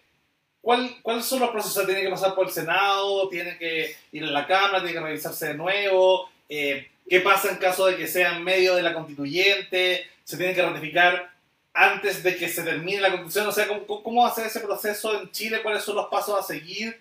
¿Y en qué estamos? a ver, a ver, Lo primero, es que, eh, sigue, sigue el procedimiento jurídico normal que sigue cualquier eh, norma legal en Chile. Tiene que pasar por la Cámara de Diputados, tiene que pasar por Constitución, tiene que pasar por, por, por Senado, por eh, diputado, votación ampliada, etc. Toda la cosa. Ahora, y tiene que volver a la discusión porque esto quedó en nada y rechazado por todos lados. Ahora, lo que yo creo es que esto no se va a discutir por una cuestión fundamental, que la facultad del Congreso hoy es simplemente de aprobar o rechazar el TPP. No tiene más facultad, o sea, los acuerdos, los acuerdos internacionales en general. No tiene más facultades. ¿Ya? Eso puede cambiar eh, en una nueva constitución. Eso, es una de las discusiones que podría eventualmente estar. Si se le entrega al, Congreso eh, una facultad mayor, por ejemplo, de, modificaciones o, o- o de presentar iniciativas particulares sobre algunos artículos. Y eso implica que cada vez que se negocie algo va a tener que ir al Congreso, ver la discusión, si pasa bien, limpio, si no, volver atrás en la... Es un poco lo que pasa en Estados Unidos. En Estados Unidos, efectivamente, eh, eh, lo que pasa es que Estados Unidos tiene una figura distinta. Estados Unidos puede hacer eso, pero lo que hace es que le, entrega al presidente lo que se llama un fast track, que básicamente le permite negociar rápido esto. ¿cachai? Pero, pero Estados Unidos también tiene la, la facultad de poder modificar. Yo creo que se va a esperar esa definición, y, que, y acá quiero ser, eh, no, no sé cómo decirlo pa, sin entregar el dato, digamos, pero, pero básicamente eso es lo que yo haría porque es bastante evidente, digamos. Yo primero defino eso y después defino, me pongo a discutir los acuerdos internacionales. Es, es- es bastante lógico, porque así, si logro incluir que el Congreso tenga alguna facultad, estoy teniendo además eh, incidencia en qué se va a negociar. Eso, eso, eso sería la lógica. Ahora, no es menos cierto lo que comentaba al inicio, que el TPP podría eh, eh, eh, firmarse mañana, pero viene un nuevo presidente y dice, nos salimos del TPP, nos salimos del TPP. ¿Y esto por qué? Porque la lectura que se hace en este artículo 15 que decías tú, que habla sobre, y en realidad lo que dice textual es el respeto a los tratados comerciales vigentes por Chile. ¿Qué significa eso? Que yo cuando respeto un tratado, respeto todas las disposiciones contenidas dentro de un tratado. No me respeto el capítulo 1 y 2 y el 4 y 5 no. Yo lo respeto en su totalidad. Y en su totalidad está el capítulo administrativo o institucional que podríamos. Y ahí está una disposición que es la disposición de denuncia. Por tanto, si yo respeto el tratado, respeto las disposiciones. Si respeto las disposiciones, me acojo en cualquier momento a esta disposición de denuncia. ¿Entiendes? Entonces, cuando digo, ah, vamos a respetar los tratados internacionales, perfecto, yo respeto todo lo que está ahí. Ah, señor, voy a hacer uso de la cláusula tanto que dice que me puedo salir. Y te van a decir, pero no lo respetaste. Por supuesto que lo respeté. Respeté el acuerdo en su totalidad. Lo que pasa es que el acuerdo me da una salida. Y yo tomé esa salida. Pero, o sea, en un tratado internacional, hoy día en Chile, es solo decisión del presidente de la República salirse, o sea, sin, sin congreso, sin nada, o sea, el día de mañana podría, podríamos salirnos de los derechos humanos, No, como los países no, no, porque, no, porque- déjame, déjame. Yo estoy muy short, pero, Pero, te lo, mira, te lo- te lo- si lo tengo, tengo aquí mi constitución de política de la República. No va a durar mucho, va a tener que venderla. O salga de piso papeles. Escucha, Porque en el fondo, si lo planteé así, como que se puede generar que, o sea, Trump paró la negociación en su momento. O sea, se, se entiende que, que haya hecho eso. Eh, pero porque todavía no estaba ratificado, pero me imagino que no pueden estar entrando y saliendo con esa facilidad de los tratados internacionales eh, los países, no sé, a diestra y siniestra. Porque en el fondo cambia el gobierno y cambian los tratados con, con esa facilidad, como que es un poco inestable, o sea, no se sigue una política de Estado, por así decirlo. Se queda en un vaivén, queda en un desequilibrio, pero no sé cómo es, de ahí me, me- me entró la duda. ¿Tú sabes cómo es, Isa? eh, lo que yo tengo entendido es que, que Ok, perdonen, perdonen, perdonen. el, pres- el presidente se puede ir, Sí, pero sí. por eso necesitamos un, se- un régimen semipresidencial. El presidente tiene demasiado poder. Eh, artículo 54 de la Constitución, eh, numeral 1, esto debe ser inciso 1, 2, 3, 4, 5, 6. Corresponde al presidente de la República la facultad exclusiva para denunciar un tratado o retirarse de él, para lo cual pedirá, solo pedirá, no dice nada más, pedirá la opinión a ambas cámaras del Congreso. Nada más.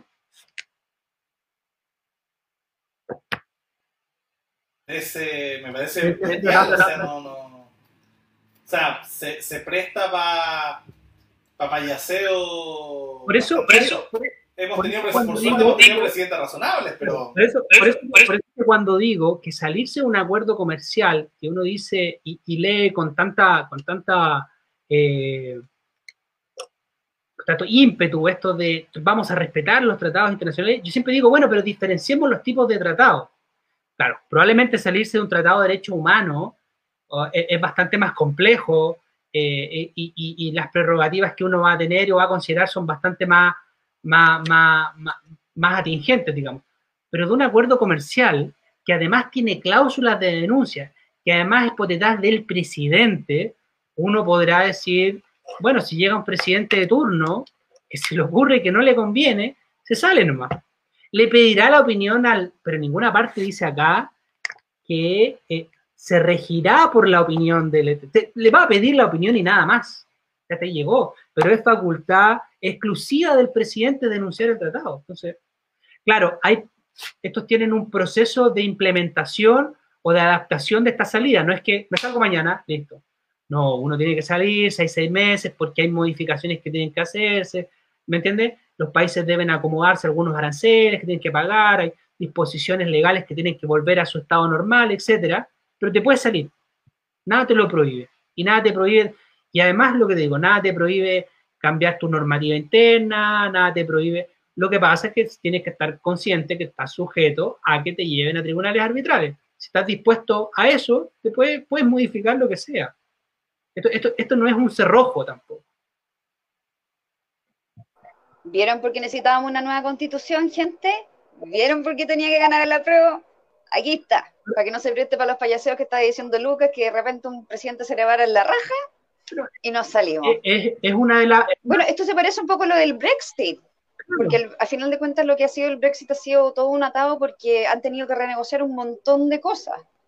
Pero, pero, pero en el caso del Brexit, justamente una de las ventajas es que necesitó un plebiscito para salirse. O sea, lamentablemente se perdió por un par de, de votos porcentuales, un par de números, pero, pero no era como que el primer ministro, si fuera, no sé, Jeremy Corbyn o Boris Johnson o, cualquiera llegara y se saliera así como porque ah, me gusta, O sea, porque es un tema serio. O sea, ahí piensa que los ciudadanos británicos perdieron su ciudadanía europea. O sea, tú vivías en Gran y perdiste tu ciudadanía europea que te permitía estudiar en otra parte sin visa, o sea, vivir con tranquilidad, o sea, todo, todo una, una, visión del mundo, toda una vida se, se, se, pierde por, bueno, al menos es justo que haya sido con un plebiscito, pero que fuera con, con no sé, con una salida así como de, porque el presidente el día de mañana gana, no sé, Pamela Gile y se pone a salir, o, José Antonio Gas no es tan loco, ¿cachai? Pero, pero, pero no sé, saliera un tipo, no sé. Lo que pasa, lo que pasa, lo que pasa, es, que, efectivamente uno tiene que diferenciar el tipo de integración que tiene esto. La Unión Europea hay una integración total económica, financiera, parlamentaria, legislativa. Hay una entrega de soberanía cuando tú tienes un parlamento único que decide ciertas cosas o un banco central que establece cierta, cierta política. Eh, tú, tú, de alguna forma entregas soberanía. En cambio, los acuerdos comerciales no. Los acuerdos comerciales tú nunca entregas soberanía. Eh, están bastante más atrás en la escala. ¿Sabes? Pero, pero claro. claro. Hola, hola. Lo que dice la lo que dice la cuando se hace, se hace dice que este, este, este sistema es muy presidencialista, bueno, efectivamente en materia de acuerdos internacionales es muy presidencialista, porque todas las potestades están en el presidente de la República. Las de entrar, la de salir. La de salir. La República.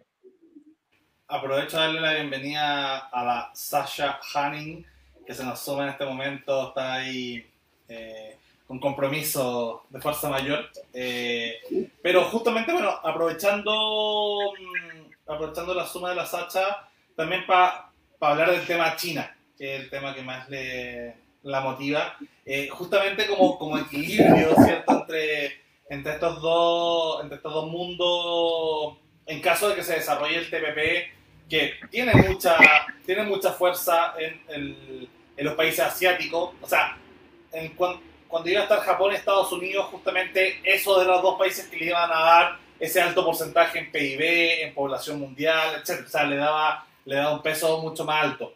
Em, en, cuanto a cantidad de personas. Y China, de alguna manera, probablemente no estaba muy feliz con el TPP. Eh, probablemente fueron quizás de los que más hicieron eh, soft power para que, para que justamente no se aprobara y no. O, hicieron propaganda en varios países. Entonces, preguntarte un poco como cuál es tu. Primero, darte la bienvenida y preguntarte como cuál es tu visión de, del tratado, eh, también como, como, como liberal libertaria o, o en esa línea del, de la ideología, porque hay muchos que he visto mucha gente que de diferentes visiones ideológicas que se opusieron al, al, al, al, tratado, lo habíamos hablado durante el programa, ¿cierto? Gente populista de izquierda, populista de derecha, pero también hay un grupo importante de libertarios que estaba muy en contra. Eh, yo diría que ahí justo hay una línea súper divisoria entre los libertarios en contra y los liberales a favor. Eh, pero preguntarte, darte la, la palabra a Sacha y la bienvenida a Liberty TV nuevamente. Muchas gracias. Muchas gracias por... bueno, y, bueno, muchas gracias también por la, por la espera. Eh, así, que, así que bueno, eh, comentando lo que tú decías, efectivamente yo creo que hay algo que hace al, al TPP un poco distinto a tratados de, libre comercio o tratados comerciales más tradicionales. Y es lo que yo entiendo que le hace más ruido a las personas que se consideran libertarias o liberales, ¿no? Y es em, esta mm, idea que yo muchas veces creo que ha sido uno de los, de los errores de ciertas visiones sobre, sobre temas de comercio internacional, de separar totalmente la, la, facción de intercambio económico de la facción de intereses políticos que existen en cada una de las facciones. Eh, que es finalmente lo que, lo que abrió el, el paso al principio a, a, los tratados comerciales y a la apertura obviamente de, eh, comercial de Chile que, que mal no nos ha hecho. O sea, en general, en general Chile eh, tiene una tradición de, de intercambio comercial muy antigua eh, es un país chico, un, un, país con un mercado muy pequeño, eh, y en general yo creo y sostengo que, que se ha beneficiado sobre todo de, tratados comerciales, pero también del comercio en general, y con Asia desde hace mucho tiempo. O sea, Chile creo que es de los primeros países que tuvieron oficinas comerciales en Cantón, en China, en el año 1850. O sea, una, una historia que, que, que igual se, se, traduce, se traduce en siglos, ¿no? Y, y sobre, sobre el tema de, entonces del TPP, la particularidad que tenía el TPP es que claramente, eh, además de, toda la exención de, obviamente, tarifas, que significaba que significaba, yo creo que era para 10.000 productos, en algún momento se escaló eh, intercambio comercial entre varios países, eh, también significaba o tenía ciertas condiciones que obviamente significaban ciertos límites, ciertas limitaciones o ciertos re, requisitos para ser parte finalmente del acuerdo. Y por supuesto que eso mucha gente lo lee por un lado como, eh, oye, pero ¿qué me estás mezclando? Eh, me estás mezclando estos requisitos porque obviamente quieres dejar a China fuera. Eh, entonces este, este, este, tratado comercial también tiene una fase más política, una fase más de contención. Y por, otro lado, obviamente se pensaba que, que estos requisitos finalmente eran para, para, darle beneficios a ciertos grupos más económicos, empresariales, etcétera. Eh, me acuerdo que cuando se empezó toda la campaña en contra del TPP, me puse a preguntarle a la gente que estaba eh, poniendo estos mensajes en Facebook, en Instagram, en, Twitter. Bueno, ¿y tú por qué estás en contra del TPP? ¿Por qué estás en contra? Y me decían, no, porque eh, las semillas. Y yo, ya, pues explícame. no, no, no, es que. Y, de repente me mandaban como a la página del nuevo tratado comercial, copy-paste, o, o, la, o la propagandas que andaban rondando como la foto de Instagram, así como, mira, esto es lo que está pasando. Y yo, bueno, pero explícamelo. Nadie era en realidad capaz de explicármelo. Simplemente pensaban que si, si firmabas el TPP estabas vendiendo las semillas o estabas finalmente firmando un tratado comercial que, que, que le generaba finalmente una protección, o sea, a grupos farmacéuticos, a grupos eh, agrónomos, etc. Que por un lado, por un lado, bueno, es algo que ya se practica, o sea, eh, la mayoría de las farmacéuticas tienen, tienen derechos súper... Eh, UPOF, tratar la semilla. La mayoría de las farmacéuticas tienen el, el, copyright de su, bueno, lo, ¿cómo se llama esto? Las licencias de, de sus medicamentos o, lo, o, los procesos de sus medicamentos súper estandarizados y, protegidos por, por leyes en, en muchos sentidos. Y, Monsanto ya estaba en Chile, Bayer ya estaba en Chile hace mucho tiempo. Entonces, eh, de hecho, Bayer está hace mucho tiempo haciendo experimentos en Chile con semillas. Eh, así que de una u otra forma se combinaron varias cosas, como por un lado la campaña de desinformación y por otro esta, esta idea que pone incómodo de realmente si un tratado comercial no tiene también fines políticos o cómo neutralizar el intercambio comercial o separar el, la economía del, de la política cuando hablas del escenario internacional eh, que es sobre todo de...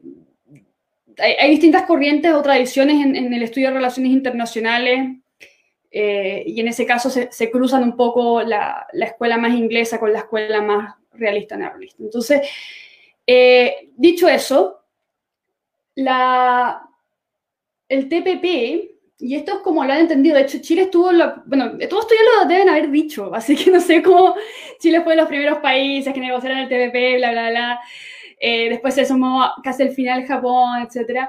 Pero, pero en algún momento, ya cuando estaba el, el TPP-12, antes de la, de, de la, salida de Estados Unidos, el TPP tenía una, una fuerte misión que era implícita, no era como que, que, andaban los presidentes del mundo diciendo, este es el tratado anti-China, eh, porque porque ¿por qué vas a, hacer eso? Pero, pero sí se notaba que, las economías que estaban, que comprendían finalmente el acuerdo y el tipo de acuerdo estaba pensado básicamente para ponerle barreras a, China o para o hacer un contrapeso un poco a, a, lo que es el comercio en China. Hoy en día el TPP sigue en discusiones eh, locales y el, RCP, el RCEP ya ya está aprobado y está casi funcionando. Entonces, eh, yo creo que en ese sentido el, TPP es un caso de estudio interesante.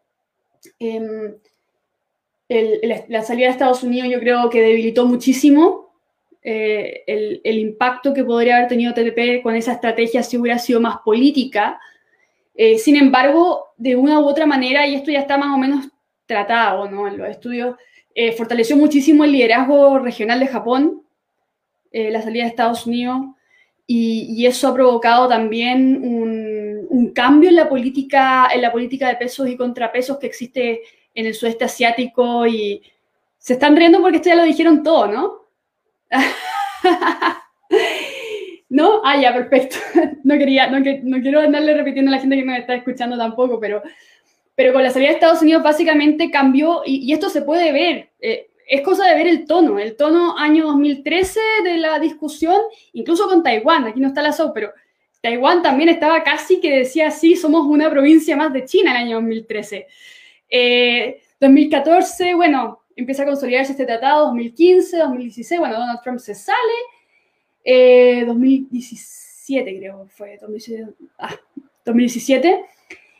y Japón toma un liderazgo importante en cuanto a la renegociación y a la, porque de hecho en Chile se había prácticamente descartado, eh, al principio era como, no, sin Estados Unidos no es un TPP, puede ser otra cosa, de hecho esto lo dijo Heraldo Muñoz el, día, el mismo día de la salida de Estados Unidos. sin Estados Unidos esto ya no es un TPP, puede ser otra cosa y lo veremos más adelante. Y bueno, cuánto menos de un año después, Chile estaba siendo la sede en la que se firmaba, de hecho en Viña del Mar, eh, el tratado, lo que fue como un cambio, un cambio eh, importante y yo no creo que hubiera sido posible sin que Japón hubiera tomado un tipo de liderazgo, no tanto siguiendo eh, la política estadounidense, que, Japón desde la Segunda Guerra Mundial la sigue muchísimo, sino como tomando un cierto tipo de liderazgo y entendiendo que, que finalmente el valor del TPP, y es súper polémico, porque aquí está la discusión, yo creo que en el mundo liberal, no es un tratado simplemente económico, sino que es un tratado con una misión geopolítica. Y eso pone incómodo y esta pelea la hemos tenido varias veces a, muchas personas, porque cuando tú haces un, un tratado de libre comercio con China, tú lo que estás diciendo es, eh, básicamente a mí no me importa el tipo de gobierno que hay en China, lo que me importa es que el país crezca y que por lo tanto eh, acá hay un fin, sobre todo eh, pragmático, en la decisión de generar un acuerdo de libre comercio con China. pero claramente el TPP no se explica para muchas naciones en sí mismo no sé, no sé si, por ejemplo, a, Nueva Zelanda eh, le, beneficia brutalmente tener un TPP firmado. Tendría que hacer el análisis interno, pero Nueva Zelanda es esos países que tienen también fronteras muy abiertas y tratados con muchos países.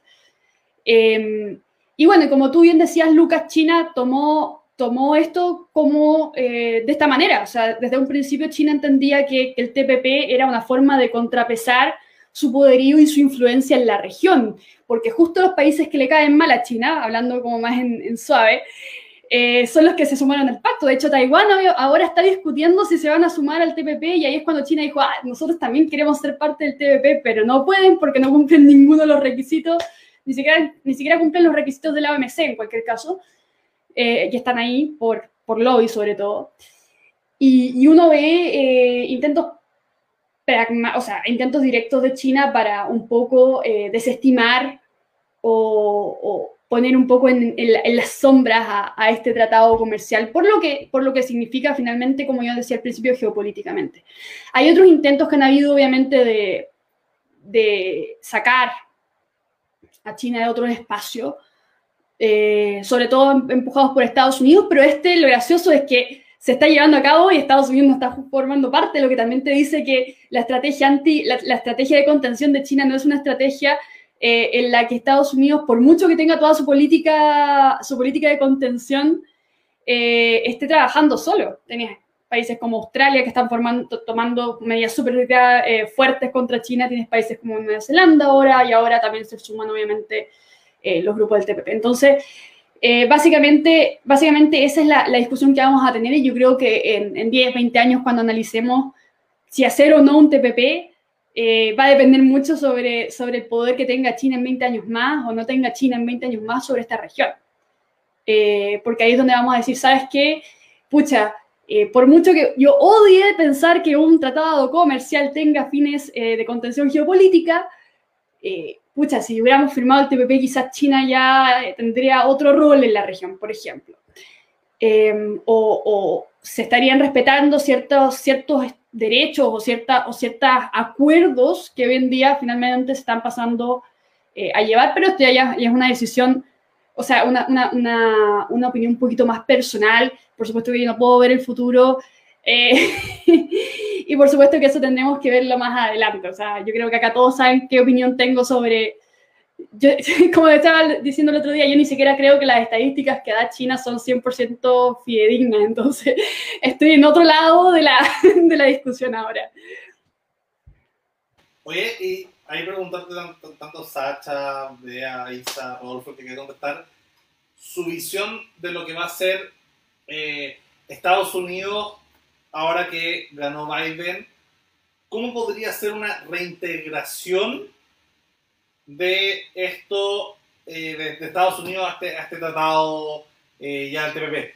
Algo había mencionado Rodolfo justamente sobre la posibilidad de, que Estados Unidos no tiene que negociar nada, o sea, puede, ya cumple con todas las condiciones y requisitos. ¿Cómo veis tú, Rodolfo, también la, posibilidad de, una reintegración ahora em, de Estados Unidos al TPP? ¿Cómo afectaría el mismo tratado en caso de que se sumaran eh, invitaría o desincentivaría a Chile a sumarse, porque en el fondo una era, y, lo decíamos, parte de la propaganda que se, que se hizo mucho con el tema del TPP era como, no, este es un tratado de los gringos para pa ser más imperialista con Chile. Después, bueno, Donald Trump, el presidente más de derecha de Estados Unidos, se sale del tratado, entonces como que ese argumento se les cayó. Más parte de la fake news que ellos tenían. Entonces, Ahora que Biden tiene, evidentemente, no la mejor visión que generaba el mundo, pero mejor que la de Donald Trump, eh, ¿afectaría negativamente que Chile se sumara si es que entre a Estados Unidos? ¿Afectaría, cómo afectaría también a los otros países? ¿Y cómo sería un proceso en el cual se suma Estados Unidos a, este tratado? O sea, ahora que, que, salió el principal problema, o en enero sale el principal problema del en, este país. Sí, eh, oye, antes quiero eh, comentar un par de cosas que dijo Sacha. Eh, si el TPP implícitamente es un bloqueo a China, es un bloqueo a China. O sea, cualquier técnico, yo lo digo de, o sea, la opinión popular especula. El técnico, yo lo veo. O sea, si tú ves, por ejemplo, lo que comentaban delante, lo que son las reglas de origen, estos requerimientos para poder acceder a, las preferencias arancelarias. Si uno ve en materia textil, hay un tipo de modelo de estas reglas que se llama Yarn Forward o Fabric Forward. O sea, básicamente que el hilado o la fibra tiene que ser del país que está exportando. ¿Cachai? Básicamente lo que hace de eso es decirte, no la puedes traer de China o no la puedes traer de India. ¿De, qué otro lado la vas a traer? Porque a Vietnam ya lo tienes adentro. Entonces, cualquier técnico que vea eso te va a decir, no, esto es lo único que hace es bloquear a China. No hace otra cosa más que eso. Entonces, el, tratado sí tiene cosas que son técnicas, pero que hacen, que dan evidencia de que esto es un bloqueo a China. O más que a China como Estado, a los insumos provenientes de China, al comercio con China, a que China tenga más influencia, básicamente. No quiero decir Estado porque es bastante más grande. Eh, y lo segundo, si a Nueva Zelanda le sirve, yo creo que le servía, y a muchos otros, a Vietnam, a Malasia, etcétera, cuando estaba Estados Unidos. Cuando se fue a Estados Unidos, yo no sé si le sirve tanto. Ahí yo creo que Estados Unidos era un mercado, de hecho muchos de los países estaban firmando y entregaron muchas concesiones porque estaba Estados Unidos, porque igual entrar al mercado norteamericano era interesante, era importante. Estados Unidos fuera era como... Y ahí está el esfuerzo de Japón, el esfuerzo de Chile por lograr rescatar esto. Con respecto a tu que, que Japón negoció ser el único país con una tarifa diferenciada. Como son creo que 95%. Todos los países tienen 0% tarifa o sea, 0% y Japón negoció tener un 5%. No recuerdo, no recuerdo, bien, porque eh, sea una cosa que son las estructuras arancelarias. Entonces, hay países que negociaron bilateral, o sea, uno con cada uno. Hay países que negociaron plurilateral, o sea, con un grupito, con otro grupito, y hay otros países que negociaron con todos. Eh, entonces, no me acuerdo cómo quedó la estructura de Japón, la verdad. Pero puede ser, porque Japón igual cuando entró puso su exigencia. Eso fue interesante, porque cuando entró Japón, de alguna forma le hizo contrapeso a Estados Unidos y dijo, bueno, aquí hay otro que ronca en la, en la mesa también. Entonces, también puso sus exigencias. Tampoco fue como que llegó y en teoría aceptaba todo lo que estaba negociado. Pero eso era en teoría, porque igual hizo exigencia.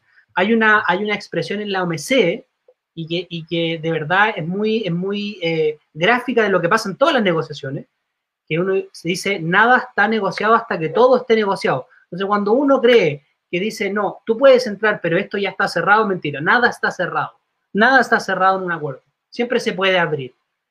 lo, importante acá es cuáles son tus grados de concesión por, obtener algo. Estoy dispuesto a obtener cierta cosa, entonces voy a ceder esto. Y eso pasa en todas las negociaciones. Eh, lo quería comentar sobre Estados Unidos, si Estados Unidos eh, va a entrar al TPP eh, o, qué efectos tendría para Estados Unidos ninguno. Ya lo comentamos un rato. El acuerdo está negociado con los requerimientos de Estados Unidos, no se ha modificado, no ha entrado ningún país que haya hecho cambio. Los países no han hecho cambio. Basta que Estados Unidos tenga la intención, va a ser más lenta, va a tener que sentarse a la mesa, todo el, todo el cagüín que tienen que hacer los países, pero, pero ahora, ¿lo va a hacer Estados Unidos pronto? No lo sé, yo creo que Estados Unidos por ahora, por lo menos en el próximo año eh, o los próximos seis meses, tiene temas más importantes que el TPP y que dicen relación con la economía doméstica. Tiene que estar preocupado de la vacunación y tiene que estar preocupado de levantar su economía antes de eh, eh, negociar el TPP. Finalmente, Estados Unidos, los grandes, los grandes socios comerciales, bueno, son China, pero también son México y Canadá. Y con México y Canadá ya arregló su asunto. Entonces, Chile no es un tema, Vietnam no es un tema, Malasia no es un tema, Perú no es un tema, Nueva Zelanda tampoco es un tema. Probablemente podría haber algo con, Japón y quizás con Australia, pero no creo que TPP, entrar a TPP sea la salvación para Estados Unidos en estos momentos. En el caso de Chile, yo creo que Chile eh, no va a entrar al TPP pronto. Lo que te comentaba, yo creo que cualquier persona, y aquí me voy a poner en el lado de los, de los detractores del TPP, yo abogaría porque primero cerremos la constitución y veamos todas las normas que, te que comentamos hace un rato antes de cerrar TPP. O sea, ¿por qué no darles facultades primero al Congreso? Hoy día las facultades del Congreso, repito, son aprobar o rechazar, no tiene ninguna otra. ¿Por qué no en una constitución entregarles más facultades como tiene, por ejemplo, los americanos u otros países? Y después discutir el TPP y por tanto entonces el Congreso va a tener una opinión sobre lo que se negoció. Hoy día no tiene ninguna opinión básicamente lo que hacen hoy día es rechazar. Entonces, ¿va a entrar Chile en el próximo corto plazo? No lo creo. Eh, ¿Cambia algo si entra Estados Unidos? Por supuesto. Eh, ¿Va a entrar China? No, porque significa modificar un montón de disposiciones para que quede, no solo lo que decía Sacha, que también son verdad, porque China no cumple ninguna, ningún requerimiento, ni el más básico va a entrar, pero aunque los cumpliera y hiciéramos esa concesión, hay otras disposiciones que son de carácter técnico que no las cumple y habría que modificar el 50%, no, no sé si 50%, pero había que modificar mucho del TPP para dejarlo un poco eh, medianamente aceptable para China, y eso significa básicamente un acuerdo nuevo, acuerdo que por otro lado, si estáis pensando en Estados Unidos, Estados Unidos no va a aceptar, no, no, no la verdad la posibilidad de China dentro del TPP está muy, es casi imposible.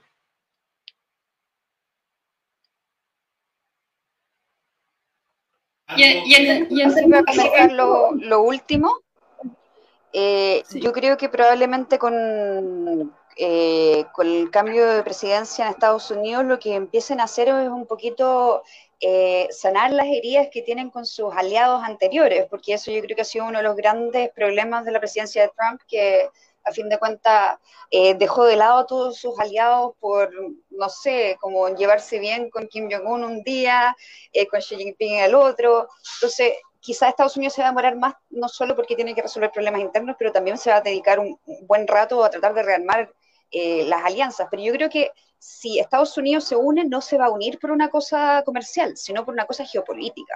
A ellos les va a importar ser el que está llevando la batuta, o por lo menos junto con Japón, de estar contrarrestando la, eh, la, hegemonía que tiene hoy en día China. Así que yo no creo que se metan porque les conviene económicamente, pero sí les conviene de manera geopolítica. Y eso solamente se podría dar en un, mediano plazo, cuando ya toda la, institucionalidad estadounidense está un poquito más recuperada, porque hay hartas heridas que sanar ahí. Pero por ahí va, yo no creo que, que en el futuro yo creo que puede que se integre, pero no es a corto plazo, porque tal como nosotros tenemos que resolver cosas de, con la Constitución, Estados Unidos tiene que resolver el caso que tiene hoy en día con el coronavirus y, su economía en general. Pero no lo veo difícil que en el futuro eh, se una, principalmente para rearmar este nuevo eje que se contraponga a la hegemonía china. Sí. Yo concuerdo con, con la Isa y, ahí le agrego un tema más que, que, también es de geopolítica más que de economía o técnico y tiene que ver con, con el nuevo liderazgo en Japón. Eh, Japón cambió su, su primer ministro eh, hace muy poco, ahora Suga está en el poder y Suga es una persona mucho más... Eh, es como un soft, no, no, es Trump, pero es una persona que tiene un trasfondo muy agrícola, muy de política interna, eh, es una persona que tiene, con, todo el respeto, porque también es un señor que, tiene una carrera política súper larga, pero es un señor que tiene un origen eh, más bien en, cuanto a política interna y, al, y, a los sectores productivos internos de Japón y poca formación en cuanto a, liderazgo internacional, por, básicamente porque se ha, dedicado su, carrera a eso, ¿no? Eh, entonces, a, a Estados Unidos se le suma, se le suma el, el, desafío de rearmar, obviamente, relaciones comerciales y, y, Japón está, que, es como el gran, es la gran economía, por lo menos que está junto a Australia en el TPP, hoy en día también está pasando por un, por un, un escenario en el que se están rearmando, obviamente, los liderazgos y donde se ha hablado un poco de que la figura de Suga es bastante polarizante.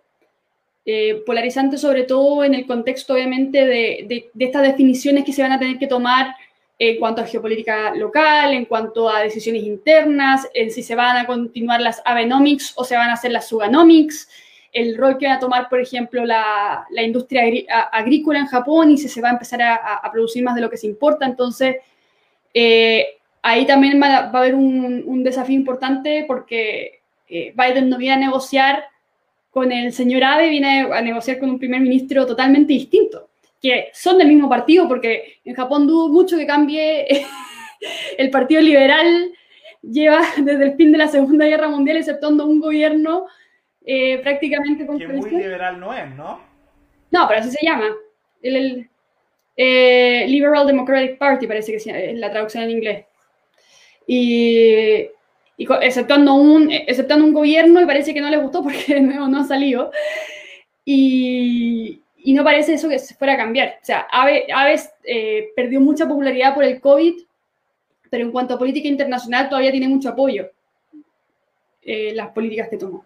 Y Suga, por otro lado, tiene toda esta formación de, no es como un maga, eh, pero sí tiene una, una visión más de aumentar la producción agrícola interna, fomentar la producción local, eh, descentralizar las grandes urbes en Japón, que es el gran problema que han tenido todos.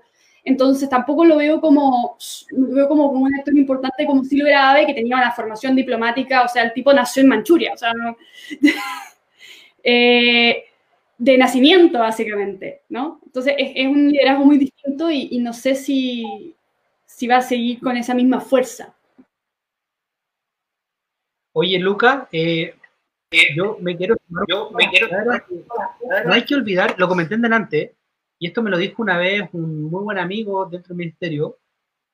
Lo que les comentaba, esto es política económica. El primer nombre es política. Esto es política.